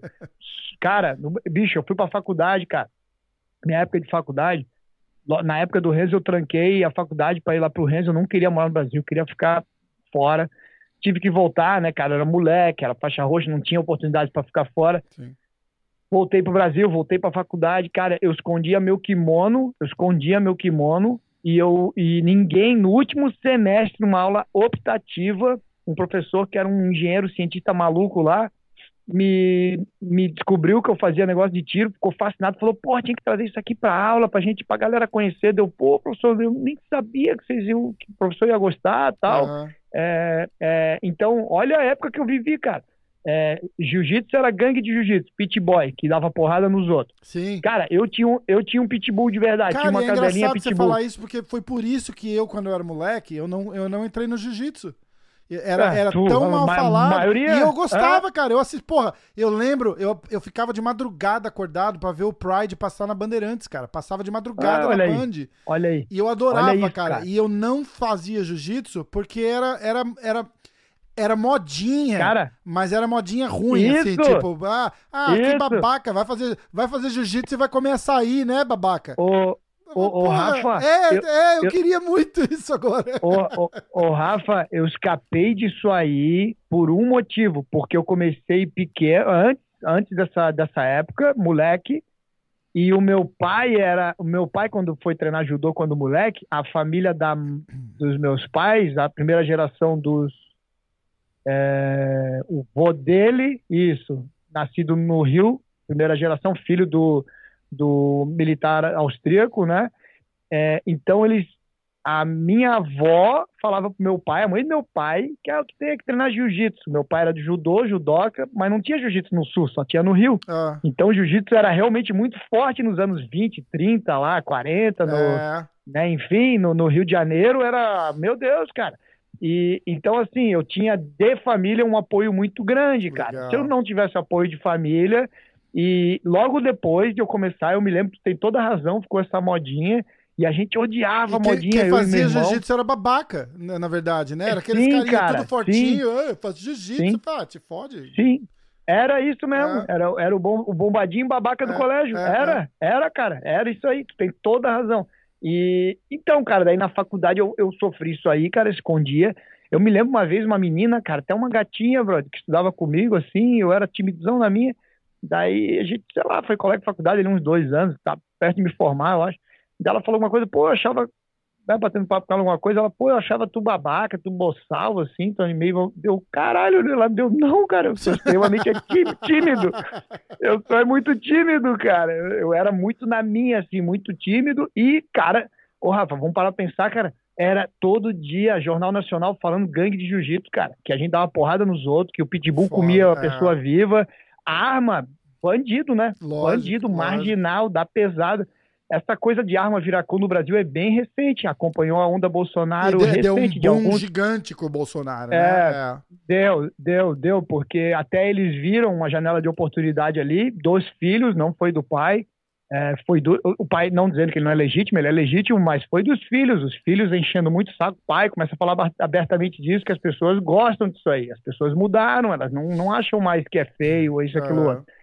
Mas, enfim, cara, o que eu quero, eu quero dizer é que, cara, era uma época muito difícil para mim, é, de muito preconceito. Cara, nego vem falar em preconceito, vem falar em sei lá, ah, porque eu sou, sou isso, aquilo, outro, sofro preconceito. Meu irmão, você não nem entra nesse papo, cara. É, pre... cara eu não, é engraçado é, que eu tava falando disso. Eu, passei, eu tava falando disso hoje, cara. Eu tava falando disso esses dias.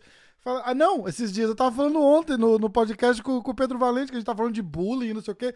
Falei, cara, mas bullying é bom, depende do bullying. O bullying é, é. bom. Porque eu tava contando, uma, eu tava contando uma história que eu, eu, a gente tava, ele tava falando de de método de ensino. entendeu? E como a- as academias de hoje focam em jiu-jitsu pra competição, tipo, ó, passa a guarda que é dois Sim. pontos, pa- sei lá se é dois pontos, ó, tô falando merda aqui. Três. É, Três, três, três pontos, é, obrigado. Passa, os caras vão falar, porra, bicho. é- eu, eu É, fiz um podcast. chato. Eu fiz um podcast com. Borrachinha. Eu chamo de punheta. Eu, fiz chamo um- de punheta. Eu Ele fiz vem, um podcast "É, três com o Borrachinha e ele brigava. O cara é meu amigo, porra. Ele xingava o Adesanya, eu xingava também. Aí um cara fez um comentário lá, falou, porra, esse, esse entrevistador aí é muito ruim. Eu falei, porra, te fode, eu não sou entrevistador, eu sou amigo do cara.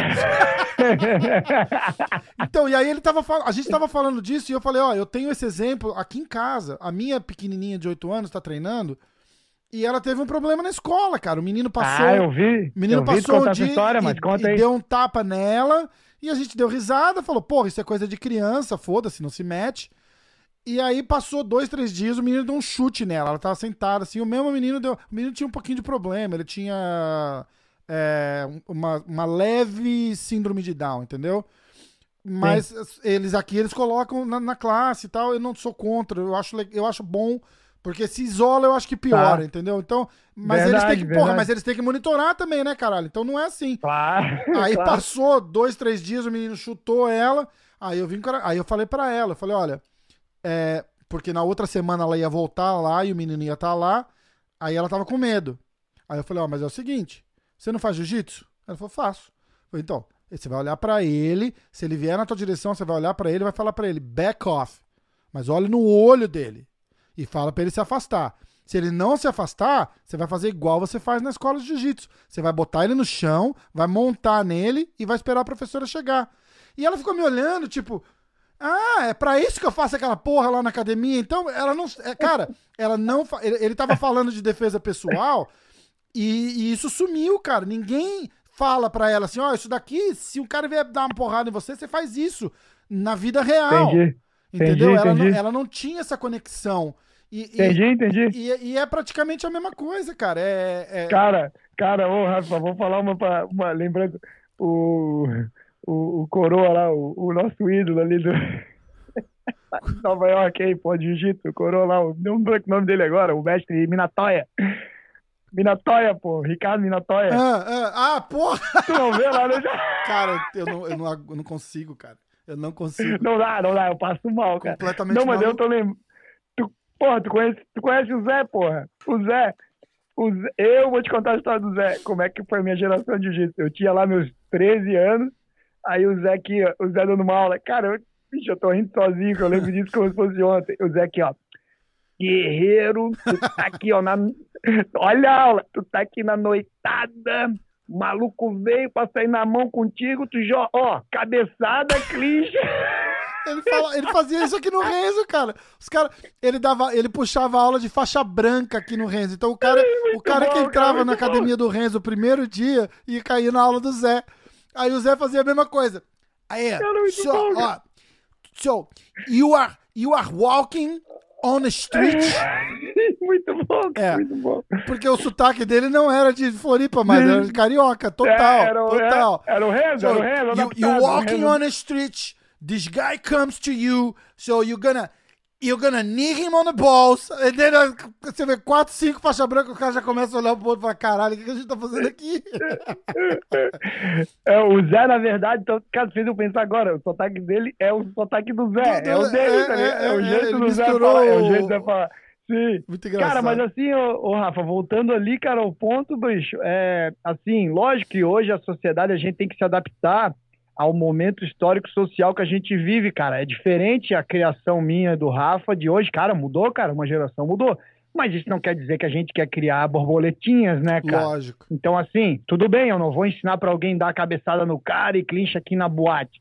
Mas a gente tá ensinando pequenos guerreiros, né, cara? Então, isso que tu falou da tua filha, olha, filha, você vai fazer aquilo assim, assado, e ela conectou, porque ela, olha que esse teu relato é muito bom. Quando eu ouvi no podcast isso, pô, eu fiquei, cara, que história legal, cara. Que história boa de ouvir e de Foi, contar. foi em qual podcast? Porque Porque é- eu, não, eu, não, nem, eu falo Foi no do tanto- Rório. Foi no do Rório. Foi no do né? Rório. É, é. Foi no do Rório. Eu acabo, eu acabo bom. contando essa história, porque sempre dá um.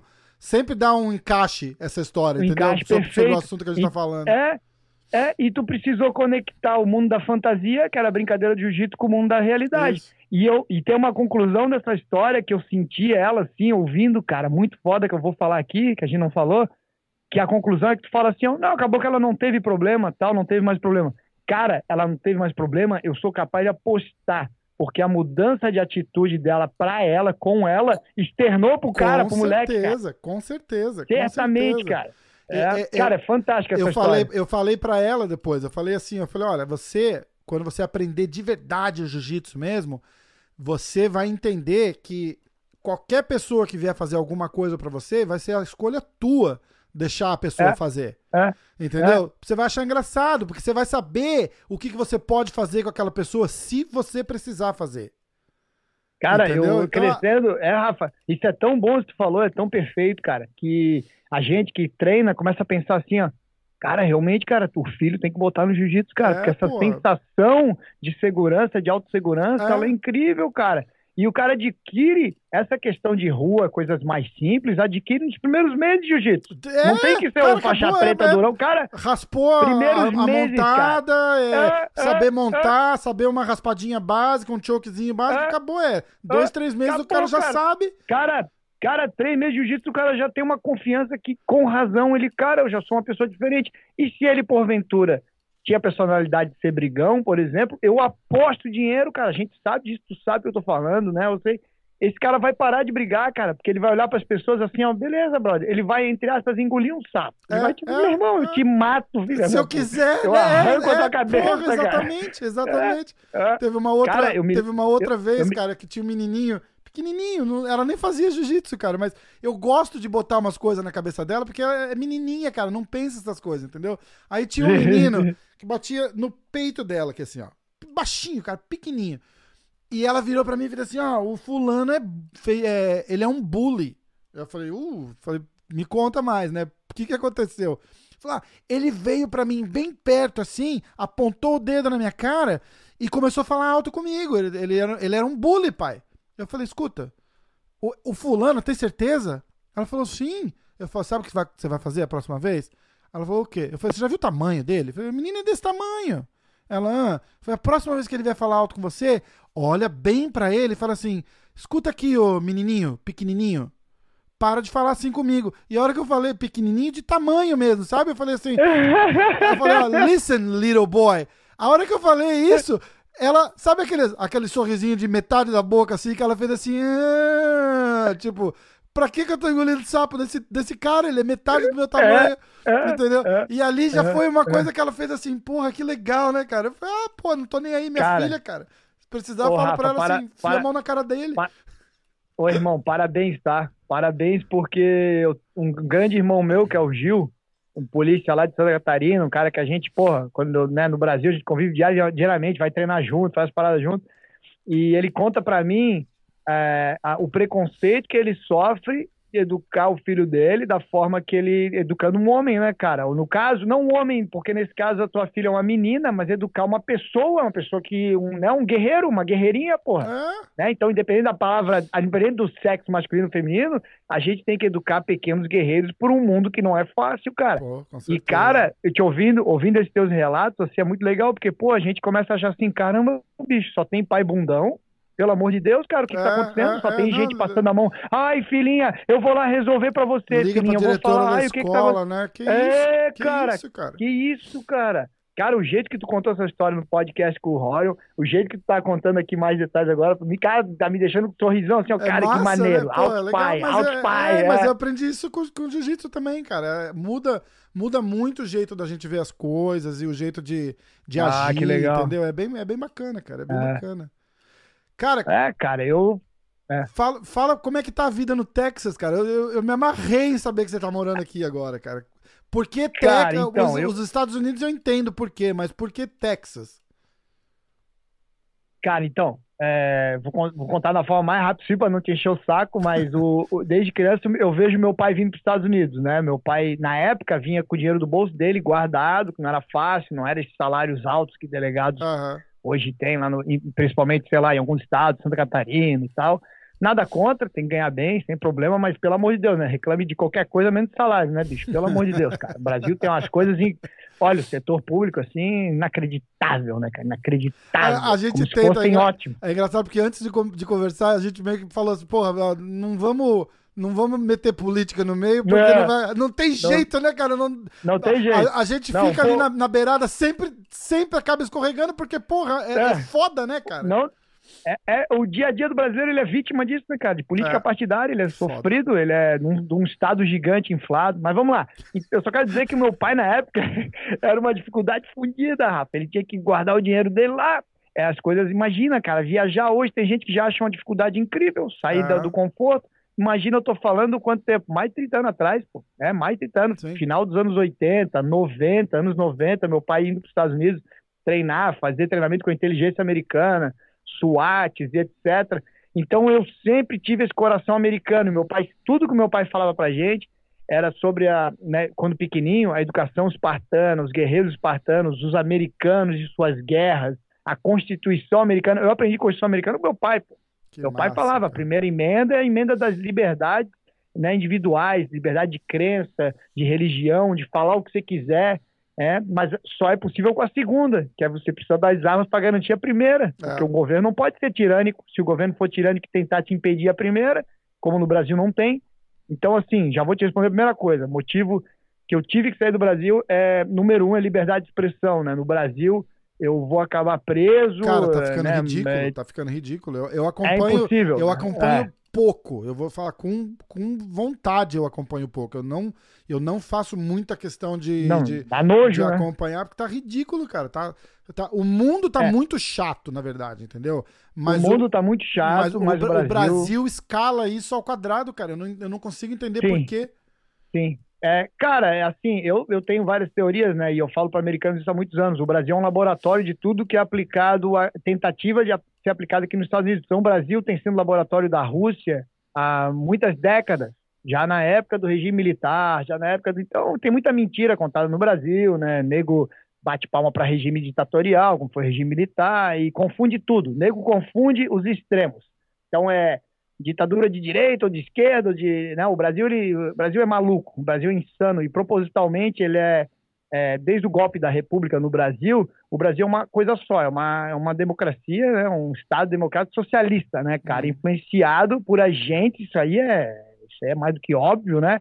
Múltiplos agentes da KGB invadiram as escolas é, brasileiras, né, as universidades há muitas décadas atrás, o cenário político, e aqueles bananas, aqueles babá, a maioria do político ele é, um, ele é um ele é honesto ou burro, mas ele é um banana, ele é burro, intelectualmente muito curto. O político brasileiro é um ser de intelecto baixíssimo, muito baixo. Honesto ou não, não me interessa discutir aqui corrupção ou não. Então, cara, é, tá impossível, cara. Então, sair do Brasil é questão de sobrevivência para qualquer um que quer ser livre é, e que quer defender as liberdades dos outros. Se eu quiser só viver a minha vidinha e tomar as vantagens do que essa onda arma é cu e fazer dedinho, coisa, é, deu, eu fico lá no Brasil, cara. Inclusive, né, o 38 crescendo, ganhando dinheiro, fazendo tudo honestamente, inclusive, claro. por incrível que pareça, ainda, ainda é possível tudo isso ainda, tá? É, eu e meu irmão, que é meu sócio, somos de vida pessoal muito simples, a gente, sei lá, a gente paga salário no 38, 10 anos é a mesma coisa, a gente não se importa com isso, a gente é muito simples, a gente faz pela por algo maior do que a gente. Então, com esse tipo de sócio, cara, é, é para sempre. Eu, dificilmente a gente vai, né, vai quebrar ou não vai funcionar.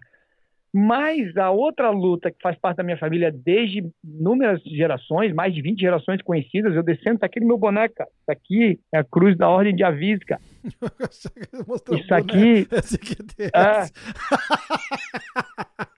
Tô vendo, pô, legal essa, essa cruz é a cruz que o, né, os meus ascendentes, cavaleiros cruzados, é, utilizavam para combater a expulsão dos mouros da invasão europeia, cara. Então, porra, eu descendo de pessoas que deram tudo historicamente por algo maior do que elas mesmas. Sim. Deixaram a família, deixaram os filhos para se sacrificar por um bem maior, né? Pela sua nação, pela sua comunidade. Então, esse sentimento não adianta, não adianta eu tentar fugir dele, ele está no meu sangue. Então, por isso que eu sou extremamente combativo com isso, que eu, eu falo as verdades, eu tiro a máscara dos mentirosos. E, cara, não tem um futuro longo, no, não tenho mais, né? Acabou o futuro é, para mim no Brasil vai. com esse tipo de atitude, pois cara. É. é. muita, é muita covardia, cara. Eles utilizam os próprios órgãos, né, é, através de medidas arbitrárias e ilegais, quanta coisa eu passo com o Exército, restrições que eles criam que não existem, só para me ferrar, para ferrar o meu negócio. Ah. Polícia Federal, Deus o livre. Polícia Federal, meu Deus do céu, a polícia que não se entende entre si, né? Agentes federais e delegados se odeiam, se brigam, não, se matam. Um cara, é uma, é uma vergonheira. Que, eu lembro que desligaram teu Facebook uma vez, bloquearam teu Facebook, lembra disso? Você fazia, ah, você fazia umas é. lives, não era isso? Pra falar Sim. e não sei o quê? Cara, as lives é, hoje, né? Eu, cara, a gente tinha lives naquela época, Rafito, só para dar um exemplo, né? Que é uma, é uma, eu tenho uma relação de amor e ódio. Eu odeio as mídias, mas ao mesmo tempo, cara, é tão importante, né? Porque conecta pessoas como a gente em todo lugar do é. mundo e espalha, espalha a verdade. O alcance, é, um... é, o alcance é absurdo, né? É incrível, Goste é incrível. Não, é. o alcance é, muito é, grande, né? Mas assim, cara, a gente tinha live lá comum de 5 mil pessoas assistindo no Facebook. Hoje o Facebook praticamente não funciona, não usa há muitos anos. É, o Instagram, sei lá, dá 100 pessoas ali ao vivo na hora, né? Uhum. Eu, é, eu, perco, todo dia eu recebo denúncia que o cara, porra, bicho, parei de te seguir no Instagram. Eu, eu sou em alguma lista negra, sou historicamente. É, todo dia alguém me dá um print screen e manda para mim, cara, olha aqui, fui ver alguma coisa que tinha postado, fazia tempo que eu não via nada teu, de stories, eu posto mais stories, e eu não tava te seguindo, cara. Porra, vai tomar no cu, então. Essa Caraca. série de boicote. É, cara. É, é, direto, cara, direto, direto. Meu Instagram mesmo é 100%. Então, Cara, no Brasil, né, para eles, pra, a, a, quantidade de sacanagem que sempre fizeram comigo, continuam fazendo, né, e, e, pô, se você quer um propósito maior que você, se você quer eventualmente ter uma família, né, criar sua própria família, etc., para mim tornou-se impossível, é impossível fisicamente é, pensar nesse futuro no Brasil. Então, isso motivado ao fato que eu sempre tive um coração americano, sempre me senti americano. Eu não acredito em fronteiras, eu acredito em culturas, Sim. né? E a gente, eu me identifico muito com a cultura americana. Então, os Estados Unidos da América é um país feito de pessoas do mundo inteiro, imigrantes do mundo inteiro. Brasil é um país feito de pessoas do mundo inteiro, né? O, o brasileiro original é o nativo, é o indígena, as é. tribos diversas que tinham lá, né? Tirando as tribos diversas que tinham no Brasil e assim nos Estados Unidos, a América é feita de imigrantes, cara em especial o Brasil e os Estados Unidos têm uma figura muito parecida, né, cara? Imigrantes Sim, do mundo inteiro. É, pô, é, né? é, é, praticamente, quando você olha, é, é, tirando os ingleses, que eu acho que a gente não tem tanto no Brasil, é, mas, é, pô, é os Estados Unidos, né? Italiano, tem comunidades italianas Euro... imensas. No Brasil, Tudo, acho que de três de cinco brasileiros têm descendência italiana. Pô, né? italiano, alem... e você alemão, vai, pro, você vai aí pro sul, é, é alemão, é. e em São Paulo é. tem bastante japonês. Então é uma mistura absurda, é. como, como, aqui, né? Sim. Sim, como aqui. Então isso faz com que, antes que alguém entenda assim, ah, oh, meu Deus, mas eu sou brasileiro. Não, eu acho bonito você ter orgulho, mas o que você faz pela tua nação, número um, ou você faz para você, né? Então aqueles os críticos, os duros críticos de quem acaba imigrando, etc., é, por algum motivo né, qualquer, são, na verdade, os que nada fazem pela nação. E eu tenho exemplos como é o GA, o canal Gosto de Armas, que é um canal gigante do YouTube, que é um cara né, extremamente simples, que mora nos Estados Unidos, que faz muito ah, mais de consciência. Ele, eles, eles, me seguem também, eu, não, eu, eu, eu já... Irmão, ele é, ele é incrível. É muito legal. ele é incrível, é, ele é muito legal. É, é, é. Cara, ele faz muito mais Highland, né? O seu vagabundo. a hora que você foi mostrar o, o boneco, o logo, que eu comecei a rir, eu falei, eu falei você vai mostrar para, o, para. o boneco SQTS? Quero... para, para tudo, Ai, cara. Então, então o, o GA, o Irã, um moleque novo, mas que está na Suíça fazendo um trabalho fantástico. Esses caras fazem trabalho morando fora do Brasil. Aí eu vou te dizer o que, que é parte da, do que me forçou não que eu precisei ser forçado, sempre quis é, morar aqui, mas eu tinha uma missão a ser completada no Brasil, tá? E eu já vou chegar lá. Mas o Irã faz um trabalho fantástico, melhor do que a maioria dos, dos brasileiros envolvidos com política no Brasil, fora do Brasil. Então, ah. você, o professor Olavo de Carvalho, então você tem que ter a mente saudável num ambiente que ainda te permite a liberdade de expressão para poder você levar a verdade às pessoas. O Brasil é a perfeição política partidária, bicho. É uma máfia, né? Loucura. E é loucura, cara. E aí, cara, nesse momento mais recente, o que acontece? É, eu trabalho aqui nos Estados Unidos também há alguns anos, cara. Eu, né, eu tô naquela situação do, do visto O lá, e eu trabalho por uma empresa americana, Complete Tactical Consultant, que é uma empresa de treinamento policial, especificamente é, treinamento de é, Defensive Tactics é como chama-se aqui nos Estados Unidos a defesa pessoal voltada especificamente para forças da lei. Então, Defensive Tactics Combatives no meio militar. Então, essa empresa de Defensive Tactics barra Combatives, defesa pessoal para policiais e agentes né, da lei e, da, e militares, né? E, e eu, né, sou um consultor, sou um, um, instrutor, sou, enfim, trabalho com essa empresa há vários anos aqui. A gente desenvolve uma expansão de um network muito legal, né, diversas agências lá em Oklahoma. É, o Oklahoma, o que abriu as portas de Oklahoma foi um cara que é do Royce, cara, que é o Troy, que é um atirador fantástico, campeão nacional de tiro, policial é, da SWAT há mais de 20 anos, um cara inteligentíssimo, fora de série do jiu-jitsu, então jiu-jitsu abrindo portas, abrindo portas. É, e, e, é muito legal porque o estado do Oklahoma é esquecido pela, pelos turistas, turistas só falam Nova York, Flórida, né? uhum. né? É, Califórnia e a Texas é fazenda cheia de arma, né?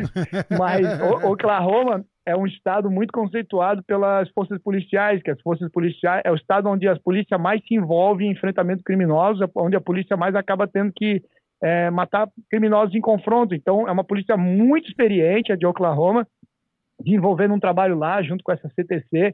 E esse meu visto, ele permite a eventual evolução para o Green Card, né, cara? E eu, só que o problema é que para eu evoluir para o Green Card, eu teria que passar um período longo aqui nos Estados Unidos, né? Então isso é novidade para muita gente que vai ouvir a gente agora. Eu, na verdade, né, não, fora do meu meio muito pequeno ali, quase ninguém é, sabe, né, que eu de fato estou nesse período aqui ficando mais longo nos Estados Unidos, que é um período. Vou continuar indo para o Brasil, os projetos continuam a todo vapor lá, mas eu preciso ficar aqui fazendo, né, por conta desse meu processo Pelo de migração. Seis meses fato. e um dia, é, não é isso? É, ah. então vou ter que ficar aqui, cara, e, cara, por mais que eu ame tudo que eu faço no Brasil, é, o guerreiro nasceu para guerra, né, e não tem problema nenhum, mas eu tenho que te admitir, eu, o guerreiro nasceu para guerra, mas o guerreiro é motivado pelo resultado da guerra. Uma guerra que você só perde é difícil, cara. É, é difícil você continuar nela. Então, eu, eu, eu mudei o meu front e eu estou lutando internacionalmente, talvez, né, num campo aqui nos Estados Unidos, onde a vitrine para o mundo vai gerar. Olha o exemplo que eu quero te dar, cara. Lógico, eu não estou me achando nenhum salvador de nada, estou dizendo o que eu estou fazendo. O UFC teve que. O Jiu-Jitsu teve que criar o UFC nos Estados Unidos para no Brasil exportar o jiu-jitsu de volta. O é jiu-jitsu ser valorizado né? no Brasil. É absurdo. É um né? absurdo, é um absurdo, é um absurdo. Né? Graças a Deus o Rorion veio para os Estados Unidos, graças a Deus fizeram o UFC, graças a Deus dezenas, centenas, milhares de professores capacitados, faixas pretas saíram do Brasil e vieram para cá para gerar profissionalismo e devolver para o Brasil, ensinar de volta como é que se dá aula de jiu-jitsu, como é que se é. monta academias e tornar, inclusive, entre aspas, cool. Agora, né, modinha ah, também. Agora que, é cool né, de novo, bom. né? É. Mas, é agora, cool mas agora é um cool bom, né? Porque é um cool bom, quando, cool quando bom, entrou, é, virou é. modinha, a gente falou, é, virou uma moda de merda aquela primeira vez. Queimou, né? Os caras deviam ficar putos, é, Queimou. Porque não tem nada a ver. Você vê, você fala de jiu-jitsu, você conhece jiu-jitsu, não tem nada a ver com a filosofia que foi criada naquela época, né, cara? É, é, é. é mostra a, o, a, a babaquice do, do, da, da, cabeça de algum. De, de, da, da, é classe, da, sei lá, é. classe média brasileira, né, cara? É, é. Pitboy, pitbull e, e, camisetinha regata, e eu faço jiu-jitsu e porra, bicho. É.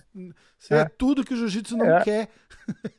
E aí, cara, daí, Rapita, né, parando, falando de jiu-jitsu, depois da experiência com o Renzo me mandou em 2005 para 2006, me mandou para São Francisco para ajudar um irmão dele lá.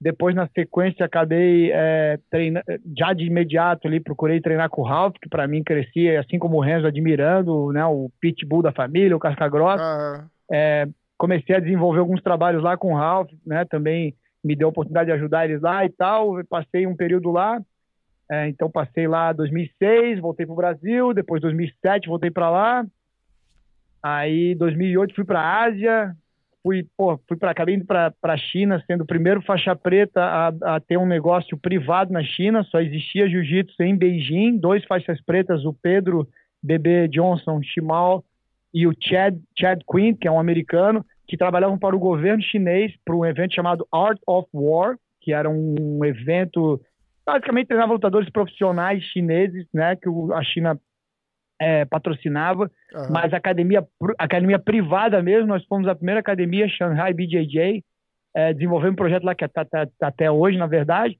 Aí morei em alguns lugares, Tailândia, passei por vários lugares ali, experiências muito maravilhosas, e sempre pensando em voltar para os Estados Unidos. Em 2009 eu voltei para os Estados Unidos, passei mais um período nos Estados Unidos, voltei para o Brasil em 2010, né, e aí eu ia ficar pouco tempo, acabei ficando, cara, acabei trabalhando para cacete lá no Brasil, e acabei vendo, cara, as pessoas, né, precisam de mim aqui, o 38 precisa de mim.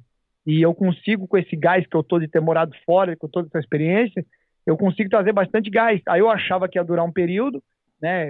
Ia ajudar lá a máquina a ganhar um gás e ia vazar, né, cara? Nunca consegui. Fiquei, então, esses últimos 10 anos entre é, as minhas viagens, mas mais tempo no Brasil, uhum. é, baseado no Brasil, mas sempre viajando, que mantia importante, inclusive, não só para os projetos na área técnica, na área de auto aprimoramento pessoal, profissional, uhum. mas me, me mantia saudável da mente, cara. Graças a essa oportunidade de poder trabalhar viajando, manteve minha mente mais saudável um pouco, porque eu não consigo acreditar em, hoje em lucidez e, e, e, e apego é, político-social, né, apego de querer mudar alguma coisa no Brasil e se manter lúcido. Não dá, você vai enlouquecer completamente. Ou você é essa massa que um dia berra Lula, outro dia berra Bolsonaro, mas nem sabe o que está fazendo. Pois é. Né? Essa massa aí sempre vai existir.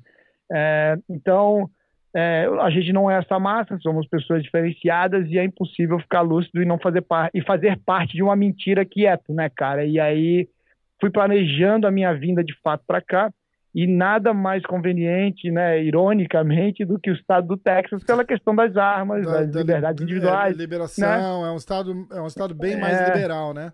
Quer dizer, é, cara, liberal, tem, não aspas, no termo né? inglês, né? É, isso, é. isso, isso, isso. É, não é e, e, você tem aquela cultura que lá no Brasil, as pessoas que nem a gente gostavam bastante, cara, que é a cultura, sei lá, de ir na, no sítio de um tio, na fazenda, você tem a cultura do rancho aqui no Texas, uhum. né? Então, apesar das pessoas estarem na cidade, trabalharem na cidade, mas é engraçado, muita gente não mora na cidade, mora num, num rancho mesmo, mora então, pô, aqui a cidade de Dallas, cidade gigante, mas uma hora e pouco, uma hora e quinze, a gente é, é o tá rancho no meio do, do nada, cidadezinha, é. cidadezinha de interior igual do Brasil, né, cara? Chão de terra. Igual do Brasil. É. Cara, igual, muito legal, cara. E o, e o Ives, que é o meu amigo de infância, que é um, pô, mora nos Estados Unidos há 16 anos de idade, mas é um amigo desde aquelas épocas lá, é, morou 10 anos em Hong Kong, tocou é, uma, uma trade em Hong Kong por muito tempo. Ele, de uns cinco, seis, seis anos para cá, ele voltou a morar para os Estados Unidos, casou com uma americana, lá da Califórnia, e se mudou para Los Angeles. Lá em Los Angeles ele ficou esse período todo, sempre planejando eventualmente sair e buscar uma terra, um rancho, né, um lugar para desenvolver essas atividades que ele gosta muito, que uhum. envolve o tiro, a prática do tiro. Ele acabou adquirindo esse rancho, mas continuava morando na Califórnia. Isso já tem, acho que uns dois para três anos. E mais recentemente, uns seis meses para cá, ele de fato vendeu a casa da Califórnia e comprou uma casa aqui em Dallas. Então ele mora com a mulher e com o filho. Que legal. É, o filhinho pequeno. Ele tem uma filha aqui é, de, uma, de uma outra relação quando ele era novo. A filha, acho que tem 17 anos já aqui em Dallas também. Então acabou unindo uh, mais também a proximidade com ela. Os pais dele, apesar de serem empresários no Brasil, mas tem uma relação forte aqui por causa dessa filha que ele teve, então vem há 17 anos, vem uhum. para Dallas constantemente, tem até casa aqui, inclusive. O pai tem, a, o, o irmão dele tem mais velho. Então juntou para ele foi perfeito, né? Juntou a, o lance das armas do, do rancho com isso, a gente começou a desenvolver é, mais, na, né, de fato, a acontecer as nossas ideias que antes ficavam só no campo das ideias. A gente fazia só para nós, no âmbito pessoal. A gente sempre teve envolvido com treinamentos aqui mais especializados. Eu tenho o prazer de, sei lá, cara, treinar e, e, e, com pessoas que eu queria só ter conhecido na vida. Eu tenho uma cagada na vida de, pô, treinar, ter os caras de amigo, né? Membros da Operações Especiais da Ativa dos Estados Unidos. Demais, incrível, né, pessoas, pessoas incríveis, cara. E a gente começou a cara, Ives, vamos trazer esse negócio, vamos começar a trazer os brasileiros para se especializar aqui. Porque se você quer ser bom de verdade, é igual você fazer jiu-jitsu e tá, não sei, cara, na, na, vou chutar aqui, não sei como é que é lá, mas na Groenlândia, na Greenland, na Groenlândia. Uhum. E um sonho você, cara, eu vou pro Brasil para aprender jiu-jitsu é, na ponte, no, né, no cara? Rio de Janeiro, eu vou pra, ou eu vou agora, isso, eu, vou pra Nova, Nova York, York no, no. Renzo. É, isso. Então, é, vamos fazer essa galera que quer de fato vir essa evoluída, né? Aí, Rafa, a gente criou nesses primeiros seis meses três projetos. É, um é o nosso curso de formação de instrutores. A gente vai fazer pela primeira vez, curso de 10 dias, mais de 100 horas, bem puxado. A gente vai fazer pela primeira vez ele toda a formação aqui nos Estados Unidos. Vantagens dos Estados Unidos são inúmeras, né? A gente traz instrutores fantásticos aqui que a gente tem aos arredores dos Estados Unidos, que são pessoas fora de série. A gente tem muito mais número de munições, de acesso às armas. Lá no Brasil é sempre um problema. Você tem uma ideia, cara, espingarda 12, pump, action no Brasil, elas não duram um curso, elas quebram, elas não têm qualidade nenhuma, uhum. nenhuma, cara. É um negócio inacreditável. Aí não é assim que nem nos Estados Unidos, quero comprar uma na loja ali. Não, agora é um processo de meses para receber uma outra arma. Então, tudo isso você não passa aqui, uhum. né? Primeiro que aqui as armas são boas, as armas são muito boas. Segundo, se ela quebrar, eu peço uma peça no Amazon, chega em um, dois dias, pois né? É. Então, cara, é, é, incrível, né, cara? Então a gente já fez o... É, tem o curso de instrutores, esse vai acontecer em maio. Agora, em março, a gente fez o Lead Firearms Instructors, que é, que é o cara que já é instrutor, a especialização para o instrutor de tiro.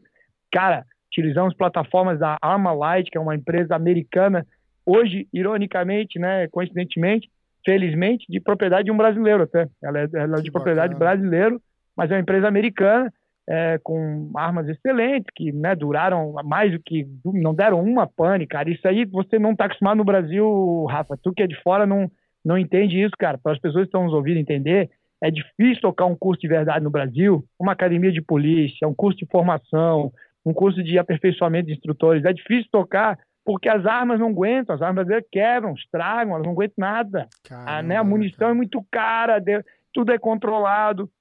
Não mudou nada com, com, a, com o negócio do Bolsonaro, nada.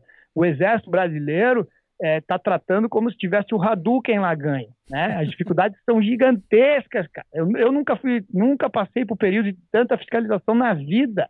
O exército faz fiscalização surpresa agora, num período de 20 anos, ele fez, ele fez em seis meses mais do que 20 anos.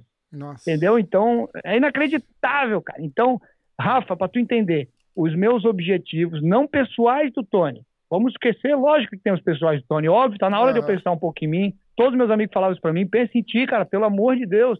Tudo bem, tá na hora de pensar um pouco em mim, mas não só exclusivamente de mim, meus objetivos para o 38 crescer envolvem esse projeto do 38 América, cara. Então, uhum. Cara, resumindo, falando pra cacete, encheu o saco, mas é isso, cara. Então, a história do, da, da minha cá vinda pra, cá é. Pra conseguir continuar lá, o teu projeto lá. com qualidade, certo? É isso aí. Cara, é isso aí. E, é, e, é, demais. Eu acompanhei esse último que, pelo, pelo teu Instagram. Eu vi vocês construindo a, a casa a lá. Casa. Cara, ficou, porra, cara, demais. Quando que você consegue fazer é, uma parada dessa lá no Brasil com Rafa, a acessibilidade é um... que você tem aqui, né, cara?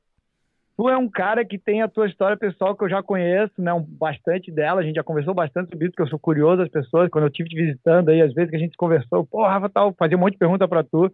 Cara, a sensação que a gente tem, não sei se você vai concordar, concordar comigo, mas é assim, que na América, se você é honesto, trabalhador, quer trabalhar, tudo é dez vezes mais fácil. Sim, dez sem dúvida, sem dúvida, cara, sem dúvida. É, se você bota tua cabeça, o teu foco no que você quer e se dedica, acontece, cara. É, é, é impressionante.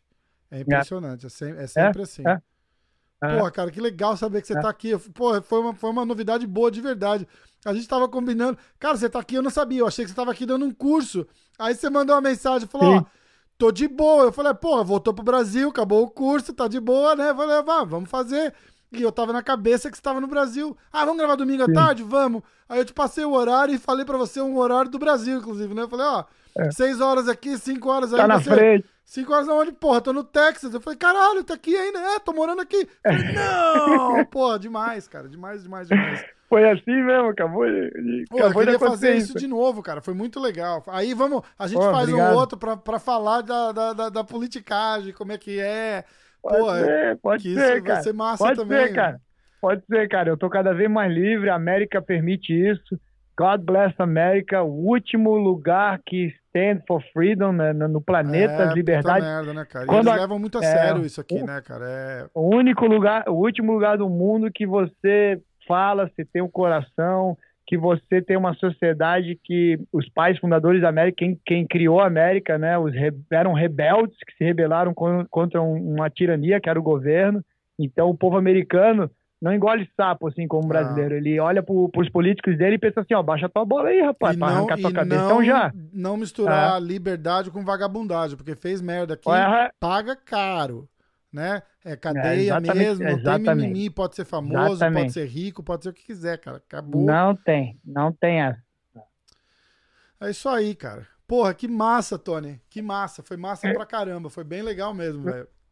Obrigado, irmão. Obrigado, cara. Fico mais feliz, cara. Eu fiquei até. eu- Pô, a gente não gosta de falar isso, né? De sentir isso, mas fiquei até lisonjeado. Tu queria conversar comigo desde Muito, a primeira vez. cara, tava porque falando, eu- vamos conversar aí. Eu tenho essa, eu tenho essa, essa coisa de, de, de querer.